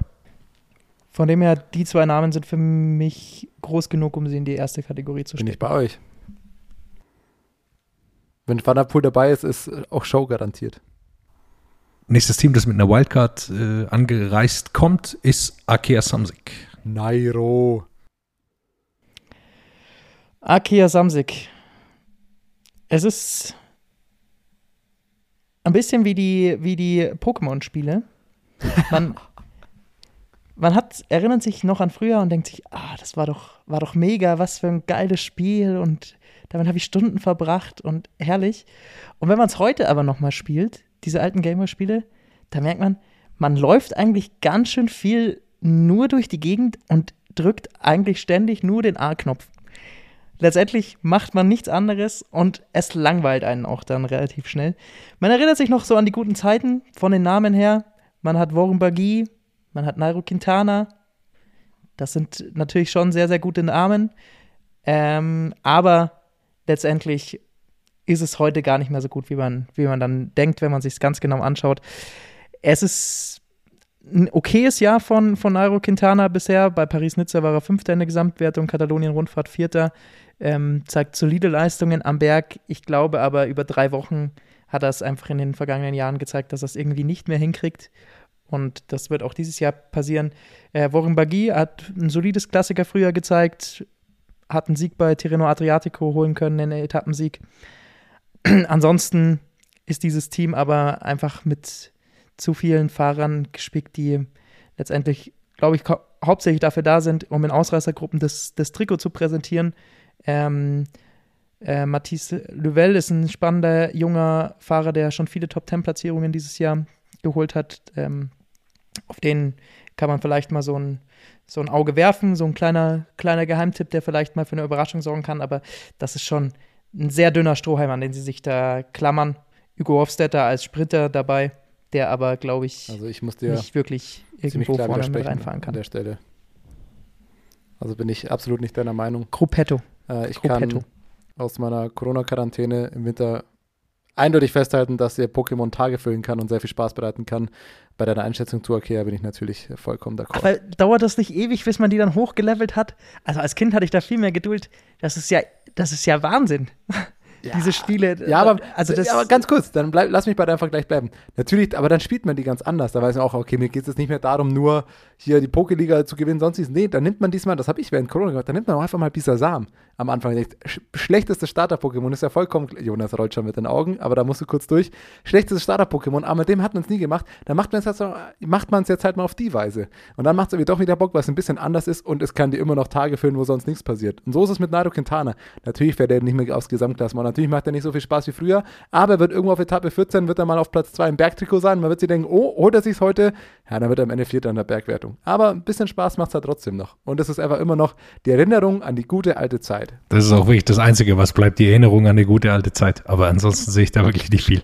Also es ist für mich auch eines der, der schwächsten Teams, auch weil sie im Sprint irgendwie nicht, nicht mit reinhalten können, auch sonst keine Fahrer dabei haben, die, die spannend sind oder die, wo man was erwarten kann. Also man muss irgendwie hoffen, dass Woron Bagé nochmal was, was reißt. Er seit sich ja leicht verbessert wieder aus, aber ähm, ja, ist für mich auch ein Gruppetto-Team. So hart es ist, auch wenn Nairo äh, sicher irgendwann mal wieder eine Etappe hat, aber für mich ist da nicht mehr. BNB Hotels, für mich auch die einzige Mannschaft, wo ich mir einen kleinen Vergleich habe einfallen lassen. Und zwar ist es hier die äh, Trash-TV-Sendung, Hauptsache im Fernsehen. Äh, der Rest ist egal. Also da, die Namen sind auch so unbekannt. Also die hatten auch letzte, sonst immer natürlich noch Brian Kukar dabei, den haben sie jetzt auch nicht mehr. Ähm, Alexis Gugar ist noch dabei, den man noch kennt, Luca Mozzato, Pierre Roland. Pierre Roland steht ja sinnbildlich im Grunde fürs Hauptsache im Fernsehen. Wenn er nicht in der Ausreißergruppe ist und früh abfällt, dann nochmal aus dem Gruppetto am Schlussanstieg attackieren, die klassische Roland-Attacke. Aber da erwarte ich mir wirklich überhaupt nichts. Klares Gruppetto-Team, viel in Ausreißergruppen, ohne Erfolgsaussichten. Äh, für mich ganz klar Gruppetto. Pierre Roland hat das Bergtrikot bei der Dauphiné geholt. Immerhin. Das war's dann auch. Und vergiss nicht, dass Franck Bonamour letztes Jahr kämpferisch der Fahrer war. Der war fünfmal in Ausreißergruppen vertreten. Der wird auf jeden Fall. Frank, Frank wer? ja, wir brauchen aber der Einordnung, glaube ich, nicht sprechen, dass das äh, Gruppetto-Team ist. Ja, das ist, das ist definitiv richtig. Aber Franck Bonamour kann am Ende im Fantasy dann, wenn er wieder kämpferischer Fahrer wird, noch 150 Punkte auf der letzten Etappe holen. Denn der kämpferische Fahrer gibt in der Endabrechnung der gesamten Tour auch nochmal ein paar Punkte. Also da sollte man auf jeden Fall nochmal nach B&B Hotels Fahrern schauen, ganz zum Schluss. Ein paar Punkte im Zwischensprint, den wird er bekommen. Oder einer der Kollegen. Das Problem bei denen ist, man weiß ja nie, wer da wirklich in die Ausreißergruppe geht. Also auch, die wechseln natürlich da auch wie wild durch. Nächstes Team äh, und letztes Team, sehe ich schon, Total Energies. Das finale Team. Es ist das Steak, das zu lange auf dem Grill war. Da kommt dann trotzdem der Papa, der am Grill stand, kommt dann trotzdem noch an und sagt, ja klar, das kann man noch essen. Hier kratzt da ein bisschen einfach das Schwarze ein bisschen ab und so weiter. dann schmeckt es noch prima. Und dann kratzt du das so ein bisschen ab und denkst so, ja, vielleicht funktioniert es noch, aber es schmeckt einfach zäh und, und alt und es macht einfach nicht, macht auch nicht mehr das her, was man sich erwartet hatte, bevor man es auf den, auf den Grill gelegt hat. Am Ende hat man hier ein Team aus Fahrern, die äh, auch schon gutes Alter erreicht haben. Manche Bortner mit 37 zum Beispiel. Eddie the Boss, Blitznominierung, äh, hat gestern Abend erst davon erfahren. Mit 35 Jahren. Peter Sagan mit, mit 32 Jahren. Pierre Latour ist auch noch mit dabei. Ähm, also von den Namen her sind das schon mal irgendwie Leute, die alle irgendwie bei der Tour äh, vorne, vorne mit dabei waren. Alexis Fouillamos zum Beispiel ähm, hat auch schon mal eine Tour-Etappe gewonnen, ist aber auch schon 34. Also das ist alles irgendwie so ein bisschen abgestanden. Peter Sagan zeigte sich zuletzt bei der Tour de Suisse wieder ein bisschen in Form, hat dann äh, Sieg geholt, definitiv. Das würde er auch äh, probieren bei der Tour dieses Jahr. Aber ich glaube, auf Tourniveau hat das nach den Schwierigkeiten, die er nach Covid-Infektionen, Verletzungen etc. hat, ähm, noch nicht wieder drauf. Vielleicht kann das noch mal kommen. Ähm, ich sehe ihn aber gerade nicht aktuell in der Form, dass er auf Tourniveau da mitfahren kann. Der einzige Lichtblick so ein bisschen für mich ist Anthony Turgis. der Lieblingsfahrer von, von Jonas oder einer der Lieblingsfahrer von Jonas, den er immer wieder Ich werde ihn dieses Jahr nicht War nennen. Zweiter bei Ich werde ihn Mailand. dieses Jahr nicht nennen. Das hat bisher nur Pech gebracht. Nicht ihn auf keinen Fall in Ja. Fantasy aufstellen. Der Mann wird nichts reißen dieses Jahr. Er war Zweiter bei Mailand Sanremo. Ähm, danach äh, hat Jonas ihn in jedem Klassiker aufs Podest getippt. Er ist eigentlich immer ausgestiegen. Einfach so ein bisschen Pechvogel, der oft aufgeben musste. Auch jetzt wieder der Pechvogel, der dann doch wieder nicht gewinnen konnte. Zweiter bei den französischen Meisterschaften. Ähm, knapp hinter Seneschal dann doch verloren. Er ist aber ein sehr, sehr guter Fahrer und ihm liegen viele Etappen. Von dem her ist er der Lichtblick in einem Team, das ich aufgrund der Namen gerade noch so vielleicht in die zweite Kategorie stecke. Ähm, ist so ein kleiner Versuch, ähm, dass vielleicht doch dann Sagan für eine Überraschung sorgen kann und Anthony Turchis eben. Also ich glaube auch für Gruppetto sind sie zu gut. So klang das gerade bei dir, als ob du Gruppetto überlegst. Das sind für mich schon noch ein zweites Kategorieteam. Sagan jetzt mit seinem Etappensieg äh, bei der Tour de Suisse zeigt, dass er zumindest, wenn es gut läuft und alles zusammenpasst, kann er nochmal eine Etappe gewinnen. Auch Anthony Turgis, ja, französische Meisterschaft auch wieder Zweiter. Ist leider realistisch gesehen so ein Kandidat für viele zweite bis sechste Plätze, wo es knapp nie reichen wird. Auf der anderen Seite kann ich mir bei ihm, dafür ist er zu gut, auch einfach immer vorstellen, dass es irgendwann einfach mal klappt und er auch eine Etappe, wenn es gut läuft, gewinnen kann. Insofern haben sie da ähm, zwei, drei Leute, die im optimalen Fall Etappen gewinnen können. Am Ende kann auch gar keine bei rumkommen, aber für Gruppetto sind sie, sind die Fahrer einfach noch zu gut. Edward Bosson-Hagen kann natürlich auch immer in die Top 10 fahren, aber für einen Sieg, glaube ich, reicht es bei ihm auch nicht mehr. Ähm, Pierre Latour ist, glaube ich, schon noch so ein, so ein Mann, den man äh, mal in Ausreißergruppen sehen wird in Richtung Bergetappen, Alpen etc. Hat auch äh, an sich ein okayes Paris-Nizza gefahren. Ähm, diese Saison, da hat er schon mal so ein bisschen gezeigt, dass er jetzt auch nicht ganz schlechte Form ist. Also sie haben eben zu viele Lichtblicke, als dass man sie ins Gruppetto stecken könnte.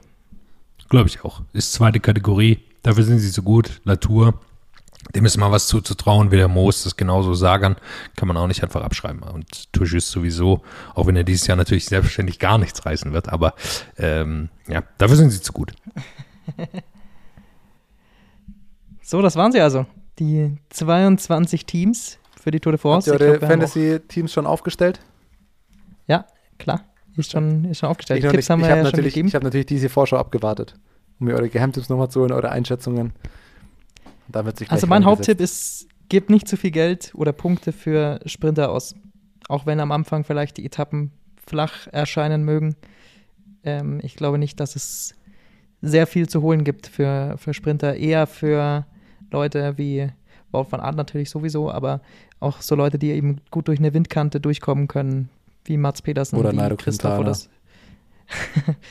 Auf die sollte man eher so ein bisschen, bisschen mehr Wert legen, glaube ich, dieses Jahr. Und die Zeitfahrer nicht unterschätzen. Normalerweise würde ich sagen, gibt nicht zu viel auf Zeitfahrer, aber die guten Zeitfahrer schaffen es meistens auch dann ähm, über diese Windkanten und diese Mini, Mini-Hügel vielleicht drüber hinweg. Und das heißt, die sind lange vorne in der Gesamtwertung, weil ich glaube, dass sich die Top 10 nicht so schnell ändern wird, zumindest bis Etappe 5 nicht, die wir da von dem, von dem Zeitfahren haben.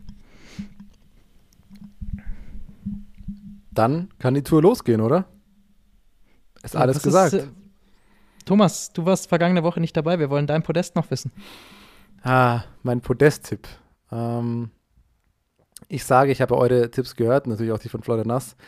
Ich bleibe bei meiner These, die ich, glaube ich, vor zwei Wochen oder so schon aufgestellt habe. Ich sage, Jonas Wingegaard gewinnt die Tour äh, auf Platz zwei. Du lachst, ja? Wenn jetzt alle drei Pogacar sagen, bringt das uns auch nicht weiter. Auf Platz zwei fährt am Ende. Platz zwei ist eine gute Frage. Ja, komm, ich mach mal, ich mach mal ein wildes Podium. Ich sag, auf Platz zwei kommt Enric Mas rein. Und dritter wird Garen Thomas. Wenn du damit am Ende recht hast, dann äh, solltest du jetzt zumindest einen kleinen Betrag schon mal da draufsetzen, weil ich glaube, das könnte einiges an Kohle dir bringen. Ja, also meine These setzt natürlich voraus, dass Pogacar irgendwie so Probleme bekommt, dass er nichts mit dem Sieg zu tun hat. Ob das jetzt durch einen äh, riesen Einbruch oder irgendwas auch immer kommt. Ansonsten, wenn er fit bleibt, wird er die Tour gewinnen. Das ist halt leider das realistischste Szenario. Wingegaard wird äh, am Ende, weil sich die beiden Slowenen so lange anschauen, wird er irgendwann so viel Vorsprung haben, dass äh, Roglic auch nicht mehr angreifen kann. Dann hat Jumbo seinen Toursieger, der heißt ja dann halt nicht Roglic. Enric Mas bleibt einfach die ganze Zeit dran, wie er es immer macht und wird am Ende Zweiter und Garen Thomas ja, bleibt am Berg zu, zu wenig lange dran, hat aber ein zu gutes Zeitfahren und wird am Ende Dritter. Und wir hatten eine schöne, spannende Tour, die keiner so hat kommen sehen. Hab's hier zuerst gehört. Äh, viel Spaß mit, diese, mit diesem Tipp. Das ist auch ein guter Punkt. Ähm, dann nur noch der Hinweis. Wir werden, wie gesagt, nochmal schauen, wie sich die Fantasy-Liga entwickelt äh, mit einer zweiten Liga, die wir vielleicht noch, noch aufmachen. Ich habe gesehen, das Quiz ist dieses Jahr schon sehr früh ausgewiesen, um sich äh, extra Credits holen Hast zu du können. sie Das schon heißt- geholt? Nee, ich habe äh, auch viel zu spät. Also ich dachte, wir haben die ja am Freitag oder Samstag dann erstellt, die Dinge, und da war schon die letzte Phase äh, des Quiz. Also man hätte wahrscheinlich schon noch eine Woche früher oder zwei Wochen früher anfangen müssen mit diesem Quiz. Aber gut, dann äh, glaube ich, es gilt für die meisten wahrscheinlich dasselbe, dass keiner extra Credits hat und dass alle mit acht Wechseln reingehen. Thomas grinst so, als hätte er sich trotzdem irgendwie extra Credits irgendwie geholt. Klar, ich habe mir einfach äh, für 500 Euro noch zwei Wechsel gekauft. Macht ihr das Ach nicht? so, Das kann man machen, oder was? Keine Nee. Ahnung. kann man nicht. Ist auch gut so. Aber dann äh, wird es auf jeden Fall ein spannender Fantasy Manager. Da freuen wir uns auf jeden Jonas Fall. wenn direkt nachgefragt hat. Das kann man machen, oder? Man müsste ihn jetzt sehen, er guckt die ganze Zeit in Handy, er recherchiert schon irgendwas, dann hört er, ah, das kann man machen. Oh ja, hier, klar. Raus damit und kaufe ich mir fünf Wechsel. Das wäre die absolut größte Verrücktheit, äh, sowas zu machen. Also man weiß ja, dass irgendwie bei so ähm, bei so Handy-Games das irgendwie schon relevant ist. Bei Pokémon, über das ich vorher gesprochen habe, da geht es ja, glaube ich, noch nicht. Aber stell mal sich vor, man, müsste, äh, man würde dafür noch Geld ausgeben. Also so wichtig will ich den Sieg jetzt im Fantasy Manager, auch wenn er schon sehr, sehr hoch ist. Da muss man wohl noch mal dazu sagen, ein gutes Abschneiden ist natürlich sehr, sehr wichtig. Aber das wäre komplett verrückt. Ansonsten geht es natürlich los am Freitag, der tägliche Tourfunk. Wir ziehen, wie gesagt, durch bis Ende Juli. Jeden Tag ein kleiner Podcast. Mit vielen geilen Gästen, so Männertour, viel kann man schon mal sagen. Frauentour. Also wenn nur die Hälfte der Leute, die jetzt schon zugesagt hat, auch wirklich kommt, dann wird's geil. Davon äh, gehen wir mal aus, es sei denn, wir äh, vergraulen sie noch kurz vorher. Ist ihnen dann auch nicht zu verdenken. Ansonsten ähm, nur noch der Hinweis, Giro Rosa ist natürlich auch, werden wir auch immer mal wieder drauf schauen, je nachdem, wie die Übertragungen letztendlich sind, wird dieses Jahr eine äh, Konstellation, die Thomas sehr, sehr gut kennt und, und ich auch, denn ähm, es ist sehr viel am Gardasee. Da werden einige Strecken gefahren, die wir dieses Jahr schon kennen. Vielleicht können wir dann die eine oder andere Geschichte nochmal erzählen. Gibt guten ähm, Wein da. viele, Viele äh, spannende Bergetappen, dann eben rund um den Gardasee. Annemiek van Vleuten, glaube ich, als Top-Favoritin muss man ganz klar nennen. Und dann ist so ein bisschen die Frage, die Teams stehen noch nicht 100% fest, wen SD Works dagegen stellt. Erschimo Mampasio wäre natürlich eine, die sehr bergfest ist. Ähm, ansonsten von Trek hat man natürlich mit Elisa Longo-Borghini auch eine heiße Kandidatin. Also da gibt es einige, die auf jeden Fall beim Giro Rosa schon dabei sind. Äh, aus deutscher Sicht nicht mit dabei, Liane Lippert, auch ähm, Lisa Brennauer nicht. Die werden sich, glaube ich, voll auf die äh, Tour der Frauen dann Ende Juli konzentrieren. Dasselbe gilt auch für, für Marlen Reusser, mit der wir während der Tour sprechen werden. Und da so eine kleine Vorschau. Also wir werden auch immer wieder auf dem Giro Rosa und die Tour de Force der Jetzt Frauen hast du es gejinxt. auf jeden Fall denkt. Hatten wir nicht irgendwie intern mal gesagt, wir werden nie Gäste verkünden, bevor sie nicht ganz fix sind? Achso, ja gut, aber die sind ja schon, also sie haben ja schon zugesagt. Also wenn noch nicht irgendwas passiert, dann äh, hört ihr sie in den, in den nächsten Wochen auf jeden Fall mal. Dann, schönen Tourstart. Hat irgendwer von euch irgendwas auf Dänisch auswendig gelernt? Nee, ne? Ich auch nicht. Schade. Schade, ich sagte, ich kommt, Jonas kommt um die Ecke und hat natürlich noch irgendeinen Satz auf Dänisch. Keine Ahnung. Jonas, was ist los? Nicht vorbereitet. Tyskland heißt es. Heißt, glaube ich, Deutschland auf Dänisch. Aber ich bin mir nicht sicher. Könnte auch Norwegen sein oder so. Äh, Norwegisch. Wir lernen alle nochmal fleißig Französisch, alle nochmal fleißig, Ich gucke jetzt noch mal ein bisschen Christopher Nolan-Filme und dann ist gut. fleißig Dänisch. Da sind alle gut vorbereitet. Wir freuen uns auf die Tour de Force und hören uns dann zum ersten Mal am Freitag. What's up? Der Radsport-Podcast. What's Up ist eine M945 Produktion. Ein Angebot der Media School Bayern.